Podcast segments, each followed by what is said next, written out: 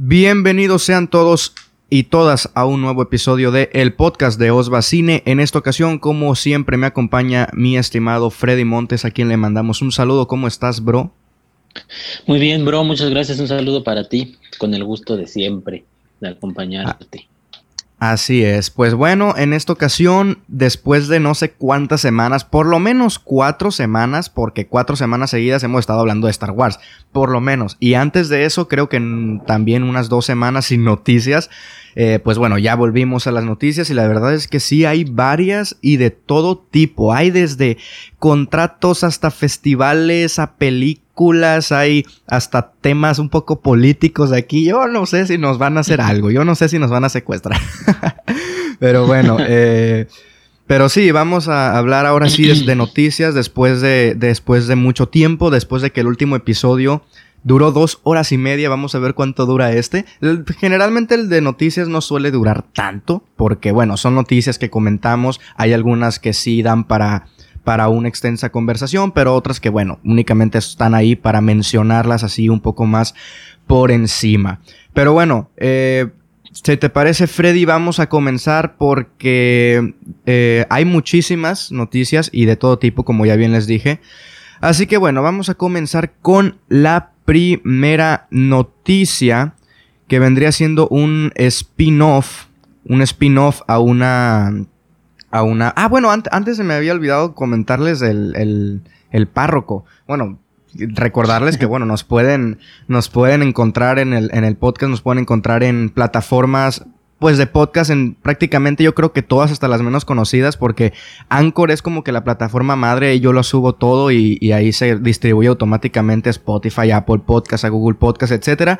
Pero también hay podcasts que pues, ni yo conocía ni sabía que existían, así que bueno, a lo mejor si ustedes utilizan la más, la menos conocida, a lo mejor y por ahí está, búsquenos como el podcast de Osbacine, pero bueno, igual en Spotify y en, y en Apple Podcast lo pueden escuchar completamente gratis. Este episodio, pues bueno, haré un poquito de promoción de este episodio en el siguiente de Star Wars que lo subamos a YouTube para que, bueno, vengan a escuchar este, pero bueno, este únicamente estará disponible en formato de audio porque, bueno, estamos... Eh, con el maratón de Star Wars y bueno, este vendría siendo como un episodio extra de la semana porque tengo pensado subirlo por ahí lunes, lunes espero, si no se puede pues será el martes, pero yo creo que sí, el lunes llega a estar disponible. Pero bueno, ahora sí, Primera noticia es, un, es una noticia sobre una película, sobre la película de, de hecho, La chica del dragón tatuado, así se llama esta película, del 2000, refrescame la memoria, Freddy, ¿de qué año es? ¿Nos recuerdas? Debe ser de, sí, mi memoria tampoco me falla, del 2012, ¿cierto? Bueno, por ahí más o menos está La chica del dragón tatuado, dirigida por David Fincher ¿Cuál es la noticia? Bueno, la película es protagonizada por Daniel Craig y por, y por Rooney Mara.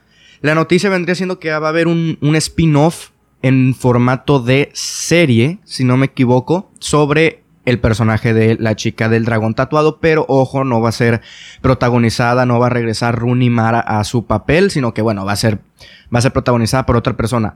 Creo que no sabemos, no, no sé si tú tengas por ahí el dato, pero no, no sé si vas, en qué plataforma vaya a estar o si más o menos de qué va a tratar, o sea, si va a ser de antes o si va a ser después. Me parece que va a ser después de la película, pero entonces no sé por qué sería otra, otra actriz, además de contratos y todo eso, obviamente, pero en forma de, de la narrativa. No sé por, no sé por qué otra actriz, a menos de que sea muchos años más adelante.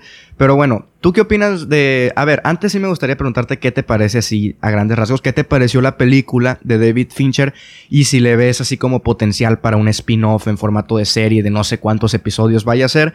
Pero bueno, si tú le ves así como un buen, un buen potencial o te parece que ahí la dejaron bien, ¿cómo, cómo es tu relación vaya con esa película de David Fincher? Este, me agrada, me agrada la película en general. David Fincher me parece un director interesante. Este, también hay que reconocer que buena parte de su potencial o un gran, pues un gran aliciente para esta película es su protagonista, es Rooney Mara. No sé qué tanto funcione sin Rooney Mara. No quiero decir que, la chica le levanta todo, porque aparte es una adaptación, no es una idea original, es una adaptación. Entonces el papel no se pensó para ella, sin embargo sí hace una gran labor en este con este personaje no sé qué tanto pueda otra actriz medianamente igualar lo que hizo, porque tengo entendido que sí se va a desarrollar eh, pues en esa época. Porque por ejemplo con la serie de Hannibal, pues Hannibal es muchos años antes. No, quizá no era tan comparable lo de ese actor con lo que hizo Anthony Hopkins, pero aquí sí. Entonces creo que ahí podrían empezar quizá un poco los problemas. Este, tengo entendido que va a ser Amazon Prime la que va a traernos esta serie. Y ah, creo que sí, creo pues, honestamente yo también te voy a hacer esta pregunta porque porque eh, pues no creo que tenga mucho material, quizá como una miniserie pueda ser interesante, pero no sé qué tanto pueda funcionar como serie. O tú si le vi, o sea, si le ves más cosas o si cuando la estabas viendo te interesaba saber más allá de lo que tiene esta historia. Pues mira, mm, a ver, es que no quiero, no quiero hacer spoiler de la película, pero sí acaba como de una manera muy, por lo menos de, para el personaje de Rooney Mara, sí acaba de una manera muy, muy muy de pronto como que ahí terminó, o sea, ahí, ahí terminó, no vamos a decir spoilers por si alguien quiere ver la película, pero ahí terminó y pues ahí acabó y no fue de la manera tal vez la que ella hubiese querido el personaje o el más feliz, pero es que estoy de acuerdo contigo, o sea, no sé, no sé qué más se le podría sacar de primera sin el personaje.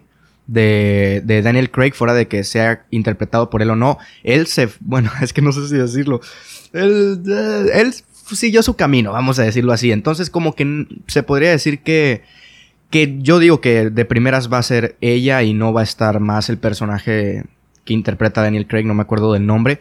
Así que yo no sé qué más se le puede explorar, la verdad. O sea, sí me gustó el personaje, sí me, me gustó la interpretación de Rooney Mara, pero y también me gustó el personaje. Pero yo creo que parte es que funciona mucho la química con Daniel Craig y, y, vaya, los dos personajes.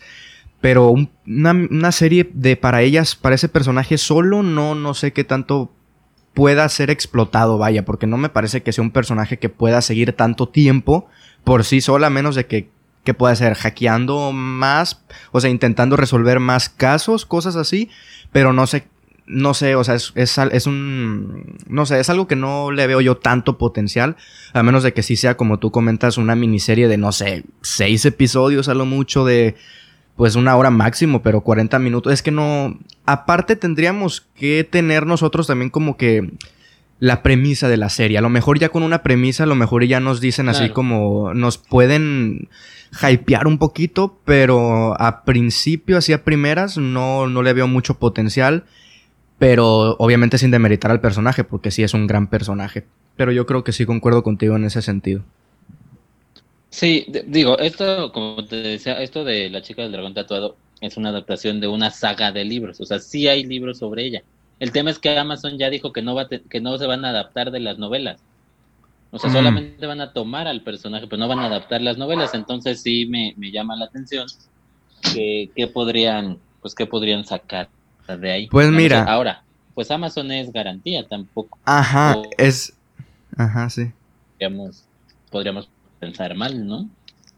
Es lo, es lo que te iba a decir, que, por lo menos no es Netflix y por lo menos de primeras podemos no tener eh, este concepto de una serie de la chica del dragón tatuado, pero que sea una serie de las de Netflix, por ponerlo así y generalizarla mucho, de que no sé, las series, las series de Netflix, vaya, como, como Riverdale, por ejemplo, o series así que se enfocan mucho de que en la adolescencia y cosas así. Digo, el personaje no es un adolescente, pero sí me parece que Netflix pudiera, pudiera guiarse por ese, por ese camino. Y, y pues ahorita que mencionamos que va a ser Amazon Prime, pues yo digo que por lo menos en cuanto a calidad, yo creo que sí puede, sí puede salir bien. Pero, pero, o sea, yo no he leído esa, esa, saga de libros ni nada por el estilo, pero que no se vayan a, o sea, que vaya a ser una adaptación muy, muy libre, pues quién sabe cómo pueda salir. Pero yo creo que la próxima, yo no, no creo que sea la última vez que hablemos de esta, de esta noticia. A lo mejor y cuando salga la premisa, no sé cuánto tiempo después, porque creo que no se sabe cuándo va a estrenarse, a lo mejor, no sé, ¿no sabes tú? No, no, la verdad es que no se sabe, ahora sí que nada más que lo que estamos diciendo. También habría que ver quién, este, pues igual ya le hablan a, David Fincher para que escriba o dirija algún capítulo, no sabemos. Y eso obviamente cambia lo que podamos decir de ella. Sí, y luego si no es, si no escribe o dirige, yo creo que con que lo pongan ahí como productor ejecutivo, con eso ya va a llamar ahí, ya va a llamar a más audiencia. Pero, pero bueno, no. Ajá, sí. Digo, si no me equivoco, ah, es que ahorita no, no lo tengo tan presente, pero David, David Fincher es el, es uno de los de los creadores o productores, no recuerdo, de, de Mindhunter, ¿no? O no, no me acuerdo. Digo, tú no eres de series, pero no sé si la escuchaste. Este, no estoy.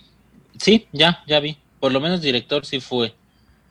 Dirigió siete capítulos. Sí, ok, sí son, sí son bastantes. Es que sí. Em, eh, ¿Cómo decirlo? David Fincher también es garantía. Digo, no he visto todas las películas, pero las que he visto sí me han parecido muy buenas películas. Y eh, este, que con que lo pongan ahí, yo creo que sí puede.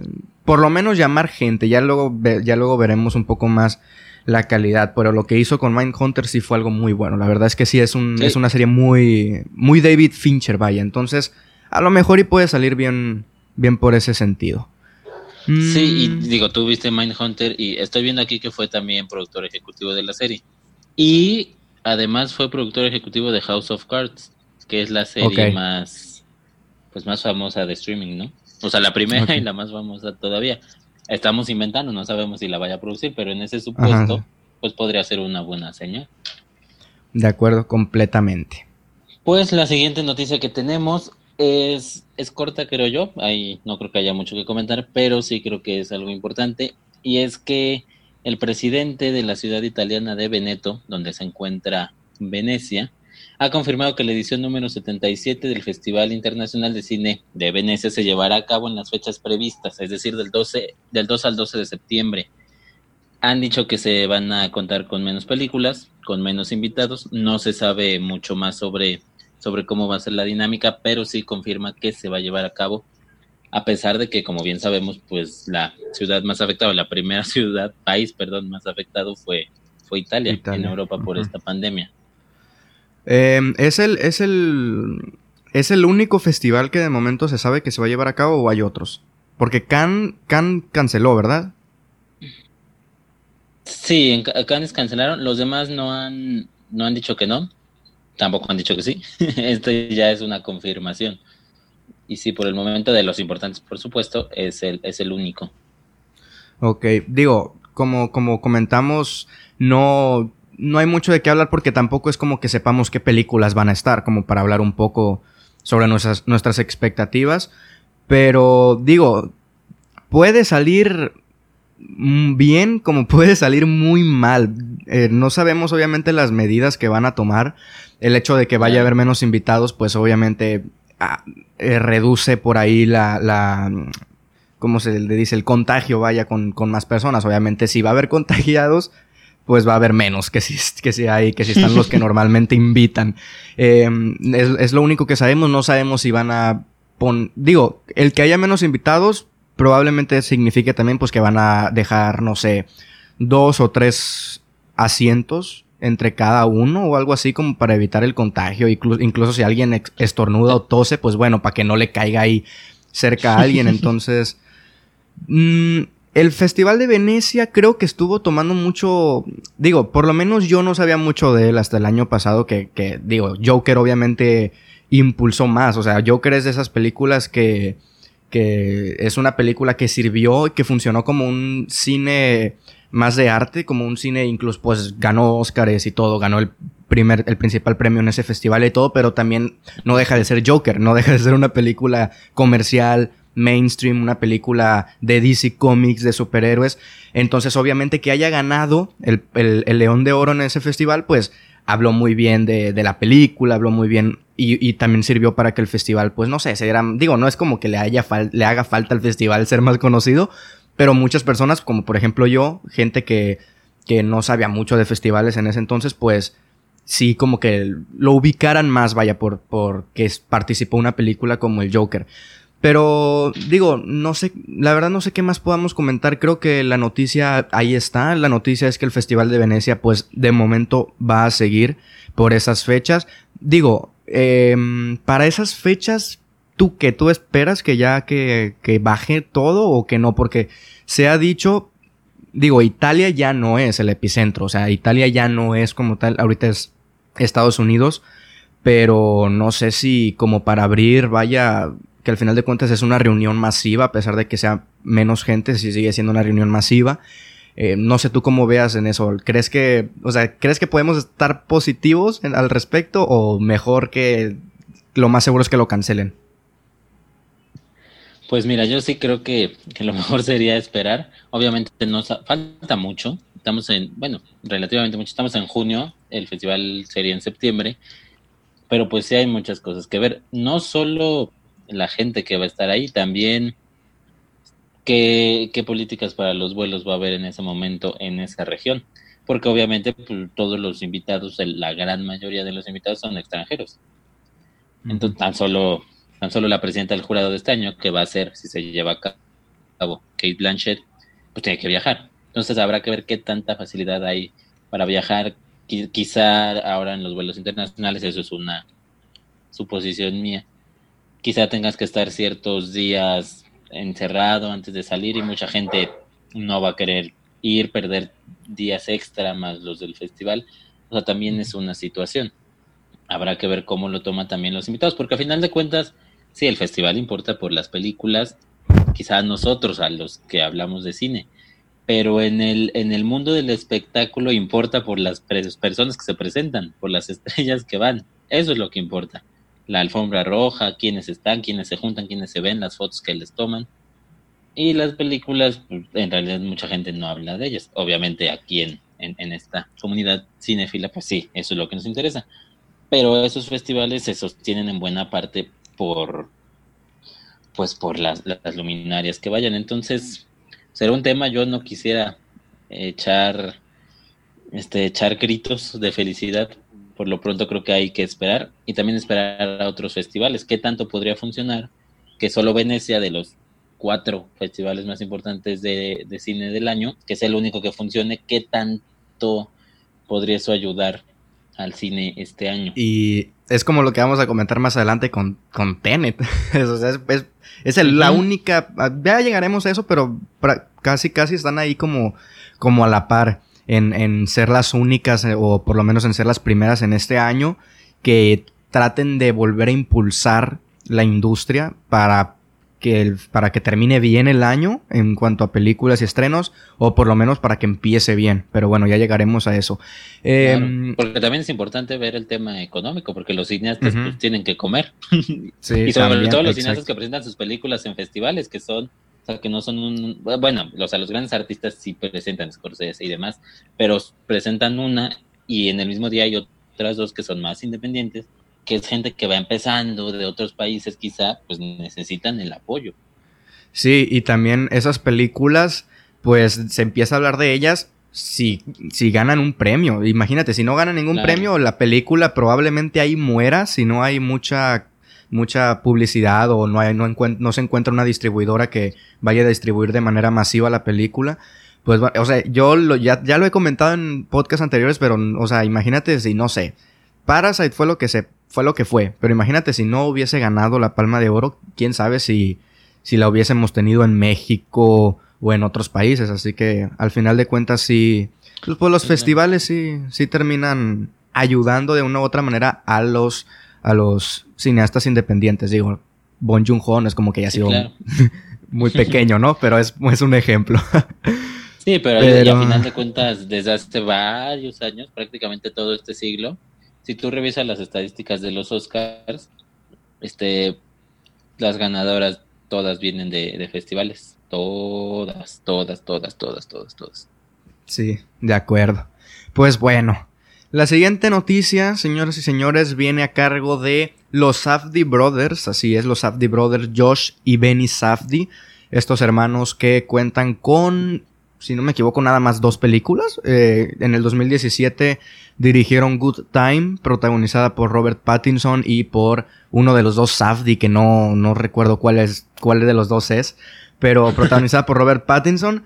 Y en el año pasado, 2019, trajo Uncle James, protagonizada por Adam Sandler. Se estuvo hablando mucho de la película, se estuvo hablando mucho, obviamente, de la dirección. Los Safdie Brothers ganaron mejor director en los Independent Spirit Award del año pasado. Eh, Adam Sandler ganó mejor actor. Uncle James ganó mejor edición, que de hecho uno de los dos Safdie fue uno de los dos editores de, la película. Así que bueno, la noticia al final de cuentas yo creo que sí puede ser relevante sobre todo para los fans de, estos directores, que yo debo decir que para, para las dos películas que, que han presentado ya como que llevan un estilo marcado, no sé, de películas newyorkinas, de películas que tengan mucha, mucho ritmo, cosas así como Uncle James o como Good Time. Así que bueno, yo sí soy de los que, por ejemplo, si están esperando películas de, de los Safdie Brothers. Incluso el año pasado estrenaron un cortometraje que yo lo vi, protagonizado también por, por Adam Sandler y el innombrable Safdie, que no sé cuál de los dos sea, pero protagonizado por ellos dos.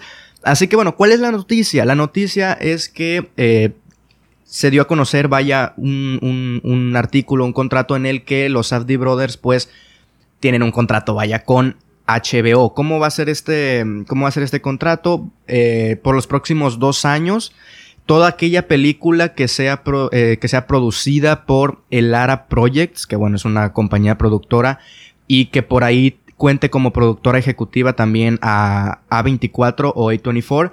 Bueno, por los próximos dos años, esas películas obviamente van a tener un, un estreno mm, probablemente limitado, como lo tuvo Uncle James, por ejemplo, el año pasado, y el resto del mundo pues bueno, como el año pasado con Uncle James, bueno, que al final de cuentas terminó llegando este año, el, en enero, llegó por Netflix, bueno, en este caso sería por la plataforma de HBO. Así que, bueno, mi estimado Freddy, ¿tú qué opinas de la noticia? ¿Qué opinas, no sé, de los Safdie Brothers?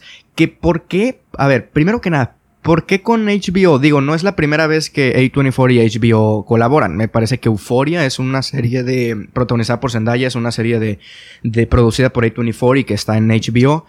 Pero bueno, los Safdie Brothers ya lo intentaron con Netflix y yo creo que Netflix sí tuvo como que. No sé, creo que le estuvo la estuvo promocionando bien, me parece que sí llegó a un buen público, así que bueno, no sé también de qué pueda venir este cambio tan repentino. Los próximos dos años, digo, dos años, ¿para cuántas películas te pueden sacar? Dos años. Tampoco creo que para 20, me explico. así que bueno, tú, ¿qué nos puedes comentar al respecto? Mira, eh, nada más para comentar rápidamente, estoy viendo que los Safdie Brothers tienen cuatro películas juntos y cortometrajes y documentales. ¿No? Es, lo que han hecho. Bueno, nada más conozco las dos últimas, entonces ¿cuáles son sí, que son Good Time. Honestamente, yo también era las únicas que, que sabía que habían hecho Good Time y Uncle James. Este, tú fuiste muy fan de Uncle James, yo no tanto, pero, pero, pero, pero, pero, eso no quita que sea una noticia importante. ¿Por qué? Pues porque no son dos improvisados, no son, no son dos cineastas cualquiera, son cineastas que sobre todo después de esto, de los premios que ganaron, que comentaste, pues se les va a seguir la pista. Y la gente quiere saber qué van a hacer en sus siguientes proyectos y que HBO los haya llevado, pues me parece un gran fichaje por parte de ellos. ¿Por qué HBO? Yo no creo que la decisión haya sido completamente de ellos, o sea, que ellos hayan querido irse a HBO y que por ahí lo hubieran visto. Creo que HBO con esto de que ya sacó en Estados Unidos hace unos días HBO Max, y mm. que lo va a empezar a, desarrollar en el mundo, pues está jalando lo, que sea, porque tiene que, ganar terreno en este mundo de las plataformas que cada vez está más complicado, porque prácticamente cada mes tenemos una nueva plataforma que busca ser pues la competencia de Netflix, esa es su finalidad, seamos honestos, unos con mejor suerte que otros, pero necesitan contenido tanto antiguo que tiene HBO, ¿no? Tiene caricaturas de hace años. y HBO, pues bueno, es, es de es de Warner, ¿no? Si no me equivoco. Entonces, sí, tiene entonces ahí tiene de Warner que ya Sí, claro. Que ya es importante, tiene, por ejemplo, va a tener la reunión esta de Friends por ahí que les pagó un dineral, ¿por qué? Pues porque quiere ganar gente que esté ahí y un proyecto o dos proyectos, supongamos que sea, porque dos años efectivamente, ¿cuántos proyectos puede sacar? Entonces, suponiendo dos, este, quizá tres, no sé, los proyectos que vayan a salir, pues son, son un buen imán para la gente para que contrate este servicio y que ya estando ahí, que es lo que busca la plataforma, que ya estando ahí vea todo su catálogo y se quede. Porque igual alguien ocupa los días de prueba para ver sus películas, pero ya al ver el catálogo, pues se queda como, como me imagino que te ha pasado a ti en alguna plataforma. Sí, y, yo estuvieron, digo, salió ayer o antier, me parece, HBO en, Max en Estados Unidos, y estuve viendo algunos videos en Twitter y sí tienen muchas películas, o sea, viejitas, pero clásicos buenos. ahorita mismo no se me viene a la mente, pero hay, hay de Scorsese, obviamente. Digo, Warner fue también una de las productoras barra distribuidoras más importantes de aquellos años, entonces... Entonces, pues sí tienen muchas de estas películas, pues clásicos, obras maestras o, o etcétera. Entonces, eh, me gustaría preguntarte, de aquí a dos años, ¿cómo ves pues toda esta que al final de cuentas viene siendo una revolución de las plataformas de streaming, de principio en cantidad y luego de que películas que como comentamos no son unos directores don nadie, ya tienen algún reconocimiento en, en premios, entonces, ¿cómo puede venir esto de que no sé, a lo mejor en Estados Unidos sí va, sí va a ser distribuido como Uncle Gems por, por A24, pero A24 no está más que en Estados Unidos y, si acaso Canadá, me parece. Entonces, ¿cómo es esto de que por el resto del, el, resto del mundo pues le esté llegando a través de una plataforma de streaming cuando, no sé, muchos prefieran ir al cine o cosas así, pero entonces esto, de aquí a dos años, ¿tú cómo ves todo esto? A lo mejor y de aquí a dos años separa toda lo de las plataformas de streaming y como que ya, ya tuvieron su momento más alto y después como que se encalman o esto va a seguir incrementando, incrementando y, y mm, cada vez más proyectos y películas grandes van a terminar llegando a plataformas de streaming para el resto del mundo. ¿Tú cómo la ves? Bueno, es que para dos años, que podría sonar a poco pero no lo es, pues creo que muchas plataformas de streaming pues van a caer y es lógico no es posible que una persona pueda pagar, o sea, quizá cuatro plataformas ya es un exceso. Suponiendo que tuviera Netflix, Amazon, HBO y Disney Plus, se me viene a la mente. Tener esas cuatro ya implica, no sé, una buena cantidad de dinero. Por ende, por la, por la ley de la oferta y demanda, pues en dos años yo creo que alguna de estas va a caer y varias van a caer. ¿Cómo pues, se puedan levantar? No lo sé. Pueden hacer como en los canales de Amazon. Podrían terminar siendo canales de Amazon, que son mm. precisamente los canales de MGM, de Paramount, que saben que por sí solos no van a poder. Y, se, o sea, tienen su plataforma, pero entran como un canal de Amazon y creo que les va bien. sí, porque Amazon los, promociona bien, la verdad. Ah, nos meten, nos meten suscriptores sin que nosotros queramos.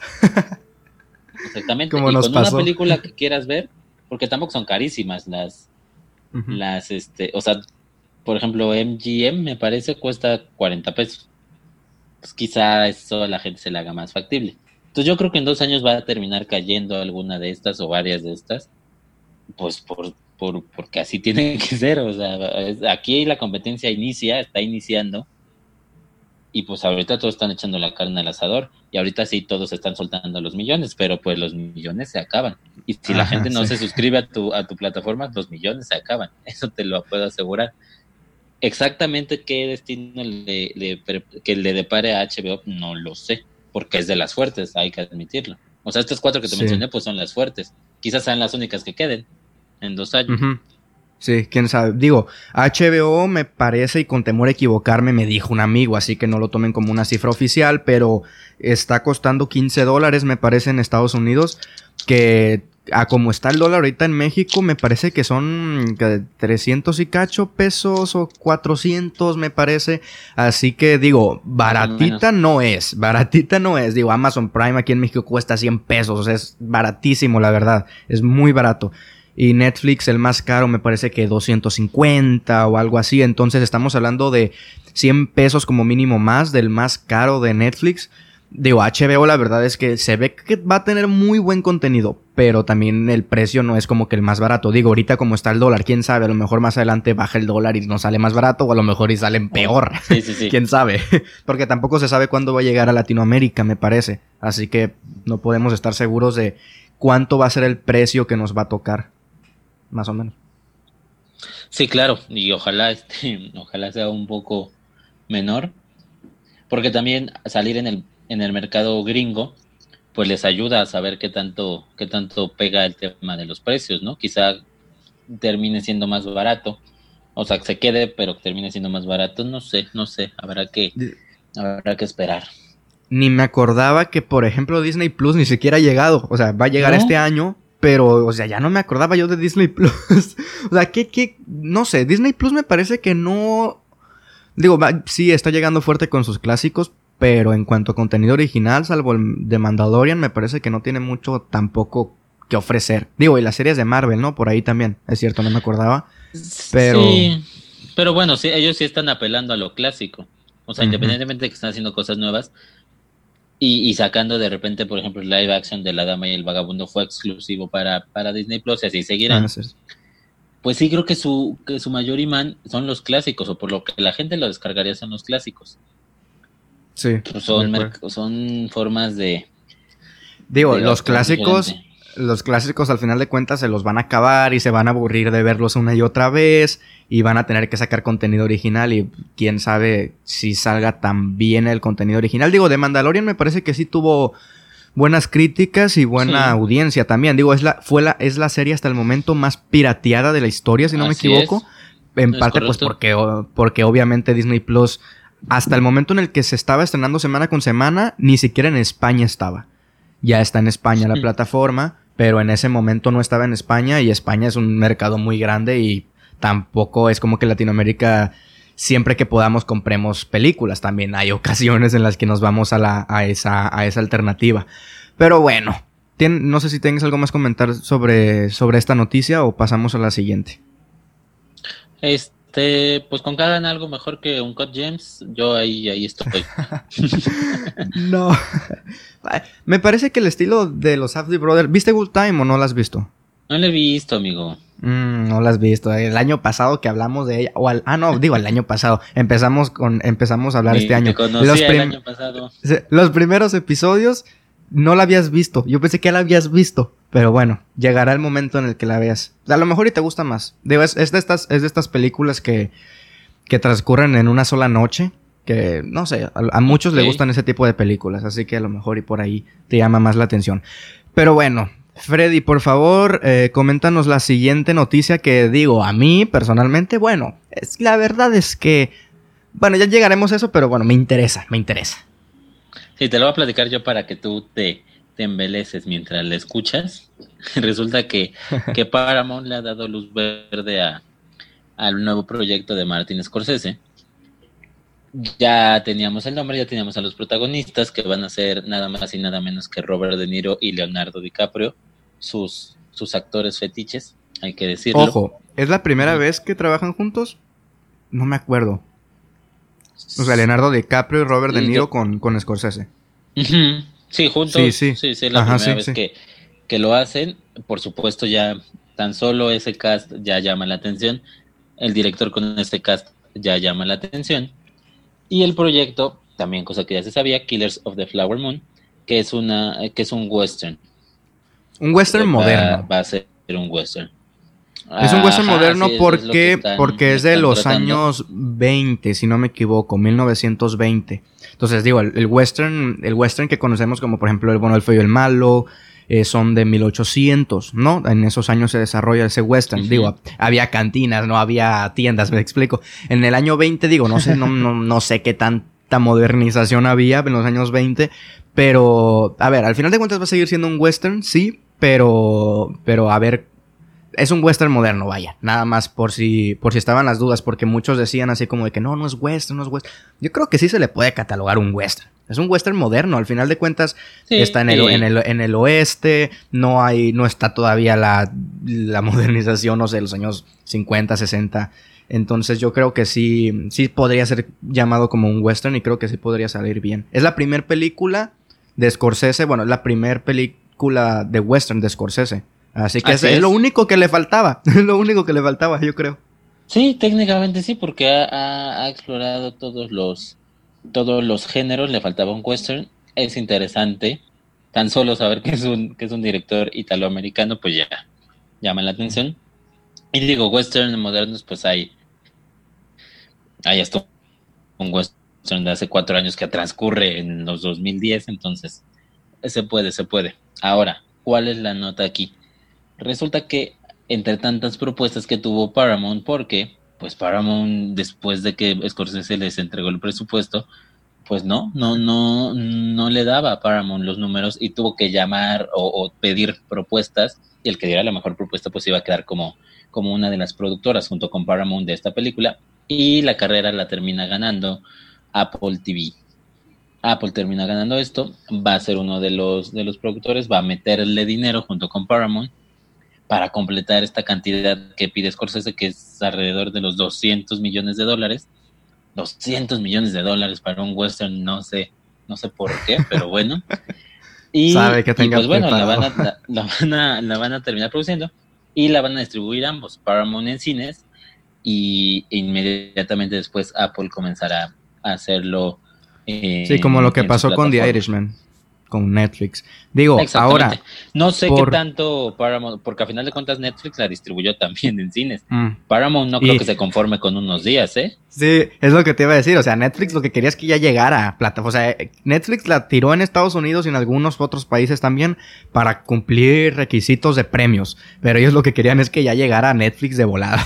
Así que digo, Paramount, yo creo que, que sí va a querer, pues, recaudar dinero al final de cuentas en cines también. Sí, por supuesto. Y porque el negocio de Paramount pues está en, la pantalla grande y necesitan que le regrese un poco de dinero a esos 200 millones de dólares que se quiere ganar, gastar el Scorsese. Gastó mucho dinero en The Irishman y se entiende por lo del CGI y demás. ¿Qué, qué, qué va a hacer aquí? La verdad no lo sé y, y, y si no tiene una técnica revolucionaria preparada, pues creo que sí es un que si es un exceso, que ya se dio cuenta de que puede pedir lo que quiera, y pues va, va ¿no? Se me hace exagerado. Al final de cuentas, ¿Amazon compró Apple o siempre no? No, no, me, me acuerdo que estaban esas como pláticas que Amazon quería comprar Apple y no me acuerdo qué. Digo, al final de cuentas me parece muy... Yo pensé que Netflix sí iba a terminar ganando, ganando vaya, la carrera por, por el mejor apostador o apostador, ¿cómo se dice? Apostador de dinero. porque, porque el año pasado, pues ellos fueron los que, los que la distribuyeron y los que al final de cuentas sí fueron como productores también. Apple al final vendría siendo, o sea, sí pondría dinero, pero más que como productor, vendría siendo más distribuidor. Pero a, mi modo de ver, ya como vi en, en, en varios premios, el CEO de Netflix sí estaba muy contento, aunque, aunque no, no ganaron nada. Pero estaba contento, no sé, como yo creo que lo veía muy feliz cuando, por ejemplo, subían a recoger un premio en los Globos de Oro, por ejemplo, con Noah Baumbach o cosas así. Y lo mencionaban a él y decían gracias por, por, por confiar en este proyecto, etcétera, etcétera. Eh, y, el CEO de Netflix ahí como que se emocionaba porque ah, tengo en mi plataforma películas de premios. O sea, tengo Marriage Story, tengo The Irishman, tengo los dos papas, etcétera. Entonces, yo pensé que Netflix por ahí sí iba a seguir con, con esto. Al final de cuentas, no me acuerdo cuál, cuál fue el presupuesto de The Irishman, pero me parece que fue más, ¿no? O fue menos, no recuerdo. Es que estoy entre la duda de si fue 180. Creo que daba más de los, de los 300 millones, ¿no? ah, ah, ok. Bueno, es que yo tenía la duda en que si estaba entre 180 y 250. Pero entonces, si, si mencionamos eso, yo creo que están por esa segunda opción. Pero pero pues sí, al final de cuentas. No, no, no, no, no, no. no, de hecho, ahí anda buscando. los 150 millones de dólares. Ah, sí. Menos de lo que pidió ahora. Ajá, sí, entonces es más. Y, no sabemos en qué, porque el, el, The Irishman pues fue una nueva técnica de rejuvenecimiento, utilizaron un montón de cámaras y cosas así, vamos a ver en qué se lo gastan en esto. Digo, al, de principio el cast no es muy barato, pero no creo que le cobren a, Vaya, en una película de Scorsese, incluso DiCaprio, incluso De Niro, es como de que sí, o sea, no me paguen tanto, pero participo en esta película, me explico, o sea, no. Claro. No, no creo que le cobren, no creo que le salga igual que si fuera con otro director que lo quiere porque quiere llamar gente para su película, por ejemplo. Ahora, te iba a preguntar, bueno, no preguntar, sino, sino decirte y poner en la mesa esto de que qué difícil extremadamente difícil le resulta a Martin Scorsese, uno de los más grandes directores del cine, poder financiar sus películas. O sea, lo vimos el año pasado y lo vemos ahorita. Le es muy difícil encontrar distribuidor en cines y si ya no está en cines, pues bueno, alguien que pueda ponerla en su plataforma de streaming, pero pagar también un montón de dinero. Mm, obviamente me creo que tiene que ver con el hecho de que al final de cuentas las películas de Scorsese no son como que muy... no han sido muy rentables, ¿no? En cuanto a taquilla. No, no son como que las más grandes películas que, que tengan grandes éxitos en taquilla. Pero al final de cuentas estamos hablando de Martin Scorsese. O sea, no es un director menor y le, le resulta muy difícil poder financiar sus proyectos. ¿Tú qué opinas de eso? Sí, yo creo que va por un tema de, de estilo, de, su, de, estilo de, de cine. Recordemos que Silence también tuvo muchos problemas para que la financiaran y una vez financiada, una vez en cartelera, pues no fue un fracaso en taquilla. Y ahí fue cuando Paramount le dijo con The que fue su siguiente proyecto, ¿sabes qué? Pues la gente no ve tus películas y esto es un negocio. O sea, independientemente de que el cine es arte, pues para las productoras es un negocio. Es un negocio y no pueden estar perdiendo dinero así como así. Se va a Scorsese con The Irishman y es cierto, le va bien. Pero, ¿qué, qué tan redituable hubiera sido si hubiera salido en cines? En cines. No, porque es que. Netflix lo vio mucha gente porque lo tenía ahí. Ajá, uno. De segunda, la película duró tres horas y media. Eso significa menos, menos, ¿cómo se dice? O sea, menos salas en un día que al final de cuentas los cines y las distribuidoras lo que quieren es eso, que películas cortitas que se puedan ver varias veces en un mismo día y así juntar más dinero. Una película de tres horas y media, ¿para cuántas veces te alcanza en el día? No es como que la gente vaya a las nueve de la mañana, así que em, el día podría comenzar a partir De, la, de la una de la tarde. Entonces, no sé, dos veces, tres, cuatro te veces dos mucho comedias mexicanas. En, en una te caben dos comedias mexicanas que generan más dinero, ¿no? Entonces, al final de cuentas, el, e, eso de que haya salido en Netflix, pues sí ayudó mucho a que, pues ahí está, ah, mira, se está hablando de esto, obtuvo 11 nominaciones a los Oscars, vamos a darle play. Ah, no, dura tres horas y media, vamos a quitarla. Pero al final de cuentas, en Netflix, una visita le cuenta tres segundos, me parece, que, que vi ahí. Entonces, ¿por qué crees que Netflix te pone en la reproducción automática antes de que se acaben los créditos? Porque quieren que te cuente una visita al siguiente capítulo o a la película que te, que te pone en, en autorreproducción. Entonces, al final de cuentas, aunque The Irishman no haya sido la película Ponle que tuvo muchos clics, o sea que mucha gente la empezó a ver, pero ya sabemos que no fue una película que muchas personas terminaron de ver en el propio Netflix. Que no la hayan terminado de ver, a Netflix le da igual, con que le den clic. Es como un, es como un video de YouTube, es como un video de YouTube, las visitas, o, o, sea, sí te cuenta eh, cuánta, tiempo se quedó viendo el video la gente, pero la visita te la cuenta a partir de los tres segundos. Entonces, con tres segundos que la gente vea la película, ya le cuenta como una visita a la película. Entonces, ahí ya. Digo, no sé cómo gane dinero la gente. Netflix no es por visitas, es por la suscripción, me explico. Pero poniéndolas en, en, comparativa un poquito, mm, así es como, como termina funcionando. Sí, sí, sí, sí. Además, pues también hay que reconocer que Netflix pues sabe vender bien. Y ya en, en, el cine cada vez es más difícil porque antes los trailers eran el principal medio de, de publicidad. Ahora la gente ya pues llega un poco tarde. Bueno, siempre vamos. Pero entre la, que la gente llega un poco tarde, entre que no le hacen caso a los trailers, entre que ha dejado de ir la gente al cine, pues cada vez es más difícil llegar. Netflix, tú ves la serie que, que en ese momento, cuando se estrenó The Irishman, veías la una serie la que quieras, de comedia pitera, la que quieras, y al final te salía el anuncio de The, Irishman, y te salía Robert De Niro, Al Pacino, este, eh, Joe Pesci, Scorsese, todo eso, y te lo sabían vender. ¿no? O sea, ¿qué, ¿qué, persona no conoce a Robert De Niro? ¿Qué persona no conoce al Pacino? Quizás Scorsese te la paso que mucha gente no. Así de nombre, pero ellos dos. Y te iba a decir, por, Ajá, y aparte no, no, no únicamente por la gente que vea las películas de De Niro de, no sé, y de Pacino de El Padrino, Taxi Driver, etcétera, sino que ambos estuvieron en las comedias románticas de Estados Unidos de los últimos años, así que incluso esa, ese público, pues por lo menos ya lo ve de, de en, en, una comedia y ahorita lo ve aquí, a lo mejor y le llama la curiosidad ver cómo actúa en un drama, por decir así, siendo que es un actor de drama, me explico, pero son los distintos, los distintos tipos de público.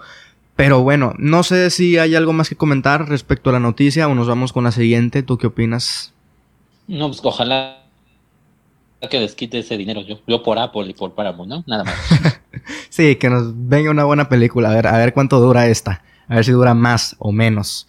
Pero bueno, la siguiente noticia corre a cargo de Christopher Nolan. Christopher Nolan, un director pues amado por muchos, eh, otros también lo catalogan pues como sobrevalorado, no sé, como pretencioso incluso, incluso, pero bueno, Tenet, que vendría siendo su próxima película de este año 2020, la comentamos en nuestras películas más esperadas, si no me equivoco, del, de hecho el primer episodio en el que en el que nos juntamos a hablar de cine en este espacio. Oye, que sí, que, que sí hay que comentar que no hay un podcast más inservible que ese porque ninguna creo que se va a estrenar en el 2020. Sí, es cierto. Entonces, o pueden escucharlo en el 2021 y tómenlo como 2021, ¿no? Sí, sí. Sí, sí, es cierto. Ahí, le vamos a cambiar el título después. Le voy a poner 2020, eh, películas más esperadas del 2021 y lo voy a compartir y ya la gente va, a darse cuenta que es 2021. Pero bueno, este, Tenet, su nueva película de no se sabe bien manipulación del tiempo, no, no es viaje en el, mm, no es viaje en el tiempo. Yo creo que la, lo correcto sería manipulación del tiempo, no sé, reversear el tiempo. Bueno, son preguntas que por lo menos en los dos trailers aún no nos, no nos responden muy bien.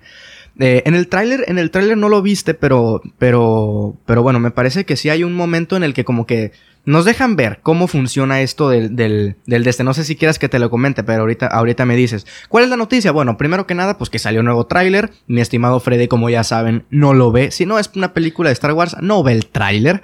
Ya lo vimos en el episodio pasado. Así que, bueno, la noticia vendría siendo esa, que salió un nuevo tráiler. lo justo sería comentarlo, al final de cuentas a lo mejor lo termino comentando yo nada más, sin revelar muchas cosas de la trama. Pero lo otro que también nos concierne, digo, em, ah, algo que se me había olvidado comentar, el tráiler tuvo su premier vaya de tráiler en Fortnite. O sea, Nolan, uno de los directores que está en eso del cine, de, de, verla en pantalla grande, su tráiler terminó siendo estrenado en un videojuego. Así que eso ya también da para, da para hablar. Pero bueno, la fecha de estreno. Ah, mi estimado Freddy, por favor, coméntanos un poquito la situación. ¿Cómo, cómo está este rollo de, de Tenet y Christopher Nolan y su terquez de no querer retrasarla o posponerla. ¿Cómo estamos con eso? A ver, ¿ha cambiado algo o no? Pues mira, eh, el estreno de esta película iba a ser el, 17 de julio. O sea, vamos, antes de la pandemia, todo eso, 17 de julio. Sabemos bien que, las producciones, por lo menos hasta julio, agosto, que tenían programado eso, se empezaron a mover. Inclusive de más adelante, se empezaron a ir al otro año, o sea, todo se empezó a recorrer, los estudios empezaron a recorrer sus películas, todo siguió un efecto de bola de nieve y se fue yendo al otro año, a finales de año. La única que se mantuvo hasta el final fue Tenet, que se sigue manteniendo finalmente. O sea, se mantuvo, se mantuvo, se mantuvo, la gente empezó a, crear expectativas, no sabían qué iba a pasar, y finalmente sale Nolan a decir que la va a estrenar el 17 de julio. Y, y Warner no ha salido a decir que no lo vaya a hacer. El tema es no, no tanto si pueden o no. Si los cines abren, pues, pues seguramente van a poder. El tema es que los cines abran para el 17 de junio, para el 17 de julio. En China vemos que ya han abierto, en Europa quizá ya estén abiertos, pero el mercado estadounidense y el mercado latino, que no son mercados pequeños obviamente, quién sabe si el 17 de julio ya vayan a estar abiertos y disponibles para que se proyecte su película. Y otra, tampoco sabemos cómo va a funcionar el cine, pero quizá en, un corto plazo, pues quizás está con menos salas, quizá a la mitad, quizá menos. Le, sería un buen negocio para Warner que, que, que Tenet estrene en salas reducidas. Pues yo creo que no, yo creo que no.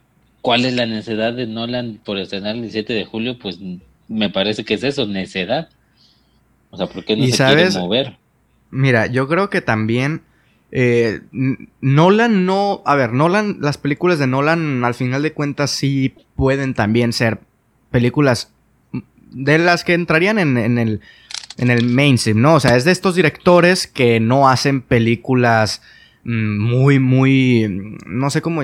No sé cómo llamar. O sea, es de estos directores que por ahí está como que en el, en el medio de, de las películas más. más artísticas, por decirlo así, y entre las películas más de mainstream, como por ejemplo Donker, que es una película no, no, no sé, no, no sé cuál, cuál fue su, su taquilla, pero me parece que no es una película que, que, que salgas tú y digas, ah, es que es una gran película de acción, acción, o sea, no es una película que la recomendarías por la acción, me explico, entonces tampoco no, no sé cómo le haya ido con, con la taquilla, al final de cuentas Nolan también es más conocido obviamente por la trilogía de Batman. Digo, Batman no es un personaje menor, entonces mucha gente lo conoce también por esa trilogía. Entonces en el tráiler te ponen del director, del revolucionario director, de hecho pusieron, del revolucionario director de The Dark Knight Trilogy. Así que bueno, ya alguien ve eso y a lo mejor dice, ah, mira, es el director de, de Batman que nos trajo el, mejor Joker, etc. Entonces vamos a ir a verla. Yo creo que se, se se mantiene en, esta fecha porque no le gusta estrenar más adelante. Le, eh, gusta estrenar en, verano, porque obviamente hay más taquilla, le gusta estrenar ahí. Y yo creo que si lo pospone, significaría posponerlo hasta el 2021 en verano. No creo que le gustaría eh, posponerlo en, a finales, que al al final de cuentas le terminaría ayudando más en temporada de premios que se estrene a finales de año que en verano. Pero no sé, al final de cuentas también es un negocio, me explico. Entonces Nolan obviamente quiere ser taquillero también.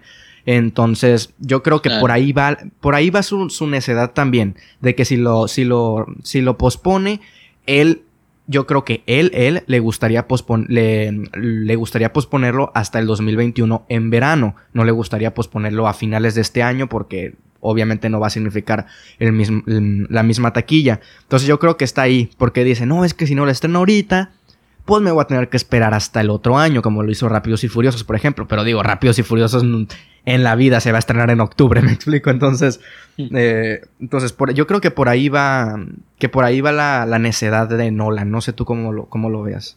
Ah, sí, puede ser. Mira, si se va a fin de año, ya creo que lo hemos comentado, pues a fin de año se están yendo todas las películas. Entonces, película que se estrene en noviembre y diciembre se va a perder. Así sean exitosos, se van a perder entre cine de arte que quiere competir y entre las grandes producciones que se fueron a fin de año, todo ahí se va a perder y va a ser un, va a ser un desmadre, de verdad. El fin de año va a ser un, un despapalle para, las, para los estrenos. ¿Por qué no irse unos meses adelante? No lo sé, quizás septiembre, quizá por ahí octubre, creo que serían buenas fechas, no es verano, yo lo sé pero no, no me parece que... Creo que, también, no, no me acuerdo si es Nolan el que tiene esto o es Warner. Creo que es Nolan, que quiere ser...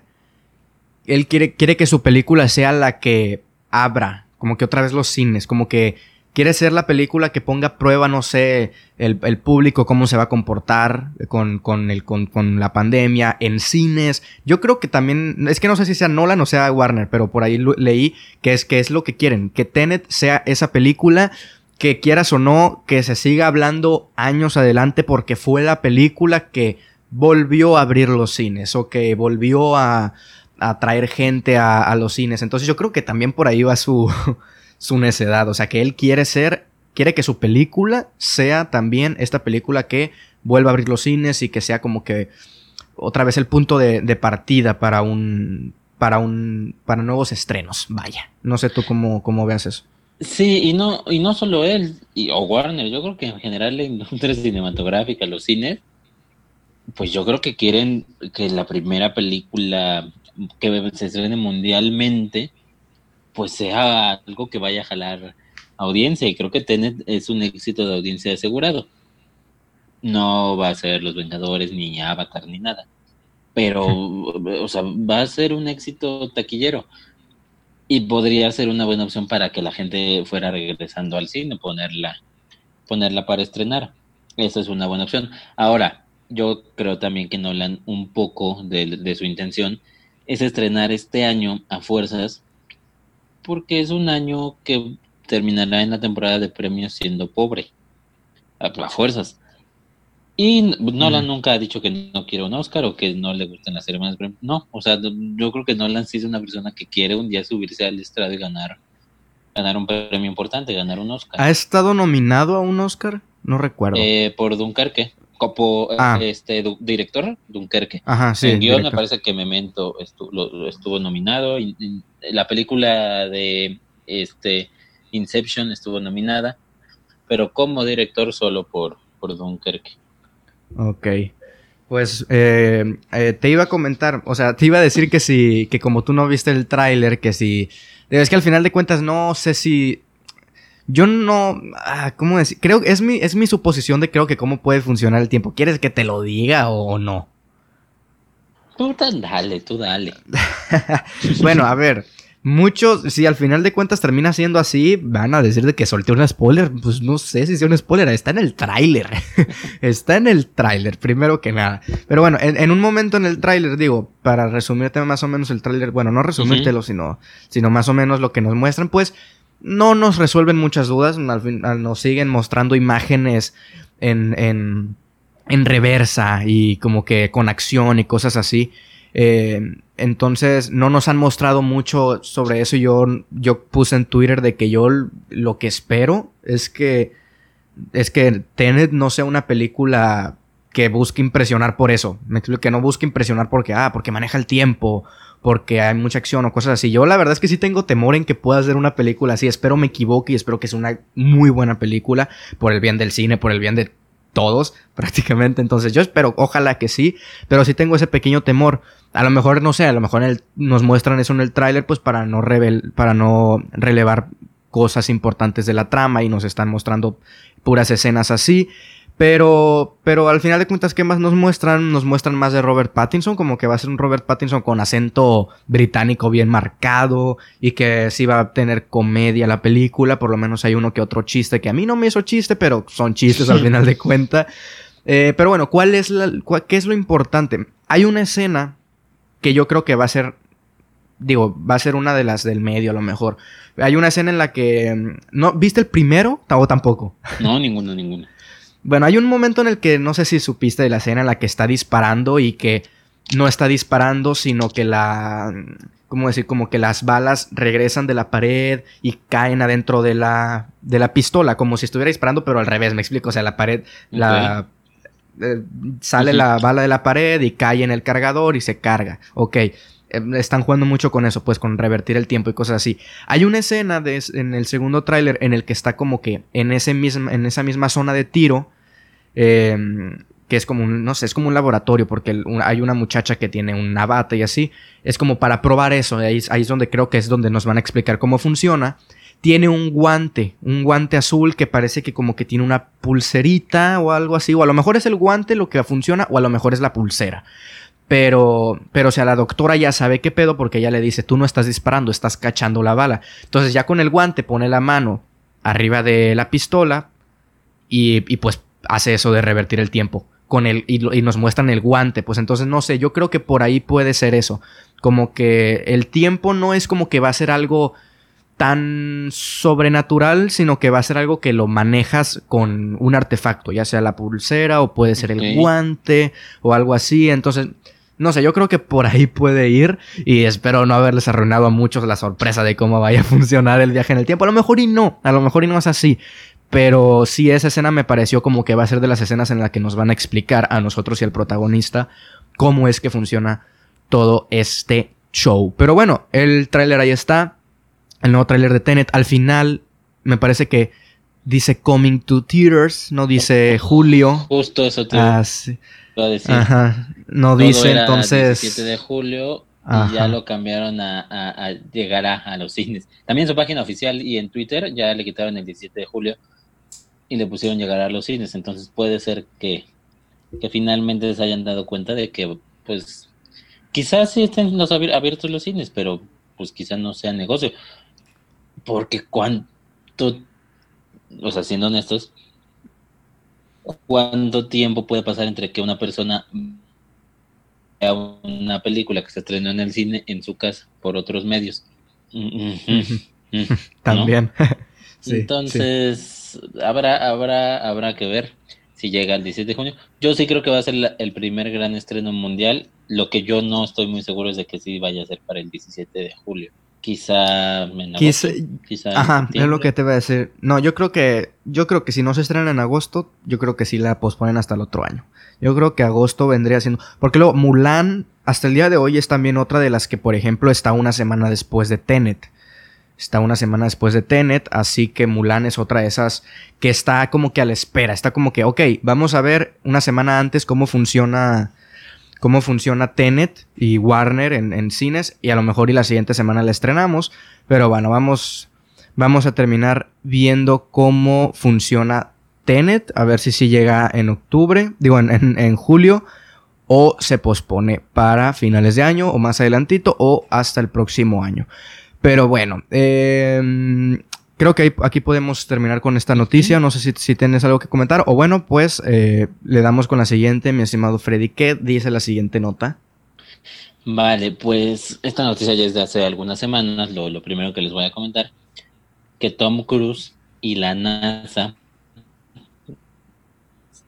ya han llegado a un acuerdo para filmar la primera película en el espacio, en el espacio exterior lo cual a mí me llama. La nota nueva es que ya tienen director para este proyecto, que es nada más y nada menos que Doug Liman, quien ya ha trabajado con, con, Cruz en American Made y Age of Tomorrow, que tampoco son pues grandes, grandes películas, y que entre sus producciones anteriores, bueno, tiene Mr. and Mrs. Smith y The Born Identity, entre las más, las más famosas.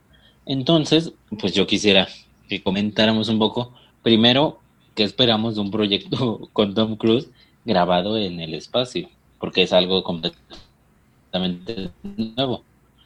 Y, segundo, pues ya teniendo esta combinación Cruz y Doc Liman, por los títulos, por lo que conocemos de ellos, pues qué tanto podemos esperar de la trama como tal, de la dirección y de la historia del guion.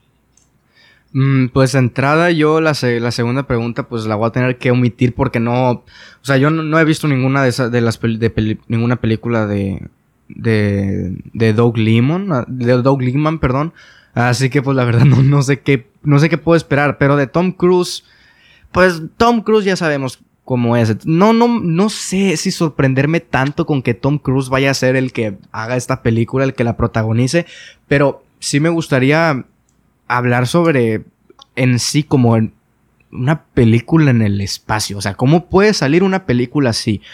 Porque eh, al final de cuentas van a seguir utilizando efectos especiales, obviamente, porque no pueden estar volando en el. O sea, no pueden estar fuera del espacio sin, sin protección y sin estar encadenados, machinos, o sea, cosas así. Entonces, no sé al final de cuentas, ¿cómo puede? Yo creo que puede salir muy. Como que puede ser muy alta la expectativa sobre que algo tan innovador, pero no sé, yo creo que sí puede salir algo muy. Que para hacer una película del sobre el espacio y una película grabada en el espacio, me parece que puede ser una película muy pobre en cuanto a acción. No sé, o sea, es contradictorio porque es una película sobre el espacio y es una película en el espacio y todo lo que tú quieras, pero a menos de que lo que sean, lo que estén en el espacio sea únicamente para algunas, no sé, de que tomas y que se vea mucho más real y que se vea algo más, pues sí, más real y que lo complementen con efectos visuales, pero que los efectos visuales, pues apoyándose de, de estas imágenes reales, vaya, pues puedan salir más reales también, más convincentes. Mm, o sea, no, es que tampoco me imagino cómo puedan o sea, sin efectos visuales, ¿cómo puede estar Tom Cruise en el espacio grabando una película? Sin efectos visuales. O sea, que de verdad pongan la cámara y lo pongan a grabar a él como, como las películas de espacio, pero que sabemos que no se graban en el espacio, pero ahora sí en el espacio. No sé la verdad que... O sea, cómo pueda llevarse ese, ese rodaje, la verdad. No sé tú cómo, qué opinas al respecto. Mira, es que me acordé de cuando salió la película de Gravity, que le preguntaron en la conferencia de prensa que qué, ah, qué complicaciones tenía, ¿no? Grabar en el espacio. Sí, grabar en el espacio. Que a final de cuentas, pues bueno, era una broma de, del entrevistador, pero pues nos sonaba muy raro, ¿no? O sea, nuestra cabeza era como muy raro y a final de cuentas se hizo realidad unos siete años después. Este, mira, esta combinación del director y Cruz en una película, pues nos dice que va a ser una película de acción a fuerzas no va a ser ciencia ficción, no va a ser, no, o sea, va, quieren acción en el espacio. ¿Qué tanto pueden interactuar en el espacio para una película de acción? No lo sé. Porque pues tampoco pueden andar ahí Exacto. Traveleando por el espacio. O sea, seguramente quizá lo más que puedan hacer sea estar en, en una nave o apenas afuera de la nave con trajes, pero pues el tema de la cámara de un micrófono, o sea, ¿qué tanto puede hacer en el espacio? Como idea me parece muy interesante, por supuesto. Y, me imagino que no será la primera película, la última película que, que lo haga. Es un buen inicio. No creo que sea un proyecto interesante. O sea, bueno, sí interesante, no creo que sea bueno en cuanto a calidad de guion y dirección. Pero creo que sí va a ser interesante qué van a hacer en el espacio. Y sobre todo tomar en cuenta que probablemente va a ser la primera vez que veamos al espacio en una pantalla IMAX, al espacio real y por tanto tiempo. O sea, hasta como hasta como ejercicio para conocer un poco va a ser de verdad, de verdad interesante. Eso, visualmente verlo. La historia no creo que lo sea. Sí. Pero ver, ver pues la Tierra, no sé qué, qué, qué enfoque vayan a tener, pues iba a estar loco, la verdad sí, sí iba a estar loco. Eh, la curiosidad va a estar ahí. La curiosidad, la verdad, es que va a estar ahí. No sé, si, no sé si lo comentaste, no sé si se me pasó a escuchar eso de que no sé si comentaste SpaceX, porque comentaste la NASA, pero, pero va a estar SpaceX, que SpaceX es esta la compañía de, de Elon Musk, la que, la que ayer, ayer, nosotros estamos grabando esto jueves, ayer miércoles iba a salir, iba a salir un, vaya, un, cohete al, espacio, eh, pero no se pudo porque estaba nublado por, por, condiciones climáticas, entonces lo pospusieron para el sábado. Entonces, bueno, vamos a ver, vamos a ver. SpaceX con Elon Musk, ahí Elon Musk haciendo un cameo en el espacio quién sabe, quién sabe cómo puede salir. Es que puede salir muy bien, o sea, puede salir muy bien, pero no, no sé, no creo. Luego ya lo comentamos, o sea, las dificultades ahora sí de grabar en el espacio. Ahora sí, que la pregunta, ¿cuál es? Ahora sí, cuando llegue aquí, va a ser la, pregunta. Además, pues no va a ser Tom Cruise solo. Y por supuesto que, o sea, que si como actor o como persona, sí, te preguntan pues que si quieres ir a grabar al espacio, pues te va a llamar la atención. Pero no cualquiera puede ir al espacio, o sea, es un entrenamiento porque es una cosa horrible de subir. Sí, sí. Entonces no cualquiera va a poder, o sea, no se va a poder llevar a un actor de pues de edad avanzada, por ejemplo, ir quizá, no sé, no sé, será, será complicado. Tom Cruise tampoco está tan joven, ¿eh? Para andar, para andar enseñando el espacio. Se ve joven, pero no lo está tan Es que lo que yo digo es que creo que nos están vendiendo esa película así como de que va a ser una película 100% grabada en el espacio, pero es que yo no, no me, no me, no me, no, la, no me la compro. O sea, yo, yo reitero lo que pienso que va a ser y es que van a subir y van a grabar sus tomas hermosas del planeta y del espacio y una que otra en la que esté Tom Cruise, no sé, en la ventana de, la navecita o algo así que se vea de fondo. Yo creo que va a ser más que eso, más que tomas así estéticas. Y después van a regresar y con esas tomas van a, no sé, no sé cómo funcionan los efectos visuales y la tecnología. Pero yo, a partir de ahí, crear sus efectos visuales más realistas y que se ve y que acompañen bien a las tomas bonitas que se tomaron en el espacio. Es que yo no me compro que sea una película grabada en el espacio, la verdad, se me hace muy muy difícil. O sea, imagínate la cantidad de aparatos que se tienen que llevar. O sea, no es únicamente la cámara. Está el director en otro lado viendo con los audífonos en una pantalla porque el director no está en... O sea, hay ocasiones que sí, pero el director está en la pantalla porque el director tiene que ver cómo se ve en pantalla, no cómo se ve en persona, porque las personas en el cine no están al lado, están en la, a través de la pantalla. Entonces no sé, son muchos los aparatos que se tendrían que llevar para hacer una película en el espacio, así que yo pongo ahí mi, teoría sobre lo que creo que va a terminar pasando. Sí, y, creo que sí, creo que sí va a pasar eso, porque además, pues en toda película, pues luego tienes que volver a grabar quizá otro día si algo sale mal y aquí pues no pueden estar leyendo y viniendo, ¿verdad? Hmm. Y tampoco creo que puedan un día y otro, o sea, también tienen que tener varios días ahí y me imagino que pues que van a aprovechar el tiempo. No sé, no sé qué, qué tanto esperar. También Tom Cruise siempre ha sido un tipo pues arriesgado, valiendo el mal. O sea, él hace sus escenas de acción, él no tiene doble. Entonces, pues iba, pues iba a ser interesante. Si, si es que en verdad está grabado ahí, sí va a ser interesante. Si no, pues, es, bueno. Es que si sale bien, podemos estar hablando de, digo, no, no de, comparación, pero, o sea, lo que pasó con, con 2001 fue obviamente un antes y un después en los efectos. Entonces, imagínate aquí, podría ser un antes y un después de cómo se graban las películas del espacio, pues quién sabe. O tampoco es como que todas las películas del espacio de ahora en adelante se van a grabar en el espacio, porque ya comentamos, o sea, no es algo que sea tan fácil ir. Si, no, si, si, lo que les acabo de comentar, que este despegue de la compañía de Elon Musk se, se pospuso para el sábado porque, porque estaba nublado, no es como un avión, no es como un avión que puedes posponerlo tres horas porque lo que se supone es ir, tienen que ir a la base espacial de, o sea, esto hablando de Elon Musk, de, SpaceX, no de la película. Lo que tenían que hacer es ir a, ir a la base espacial y la base, y la base espacial de Estados Unidos está como que alrededor del mundo a tres veces la velocidad de la luz me parece, entonces no es como que tú puedas ir a donde quieras, tienes que calcularle que vaya por aquí la, la base espacial y que la nave conecte, porque imagínate que se te pasa la nave espacial y el cohete ya se fue, llegó al, al, sol o a la luna o a ver a dónde se termina yendo. sé que es muy difícil. Es, pues, exacto, o sea, imagínate, entonces no es como que sea tan fácil ir, ir, subirse y luego irse a grabar. Así que no sé si tengas algo más que comentar al respecto. O pasamos al tema, probablemente al más, al más picante, tal vez. Pues vámonos, vámonos a, lo que sigue entonces. Va, pues mira, ponos en contexto, porque yo tampoco es como que estaba muy enterado del tema, ya, ya pues pude leer y me explicaste un poquito, pero a ver, ponos en contexto porque sé que más de alguno a lo mejor y no sabe qué pedo. A lo mejor, más de uno no va a saber que estuvimos a punto de decir adiós, tal vez, a muchas películas mexicanas. sí, sí, sí, sí.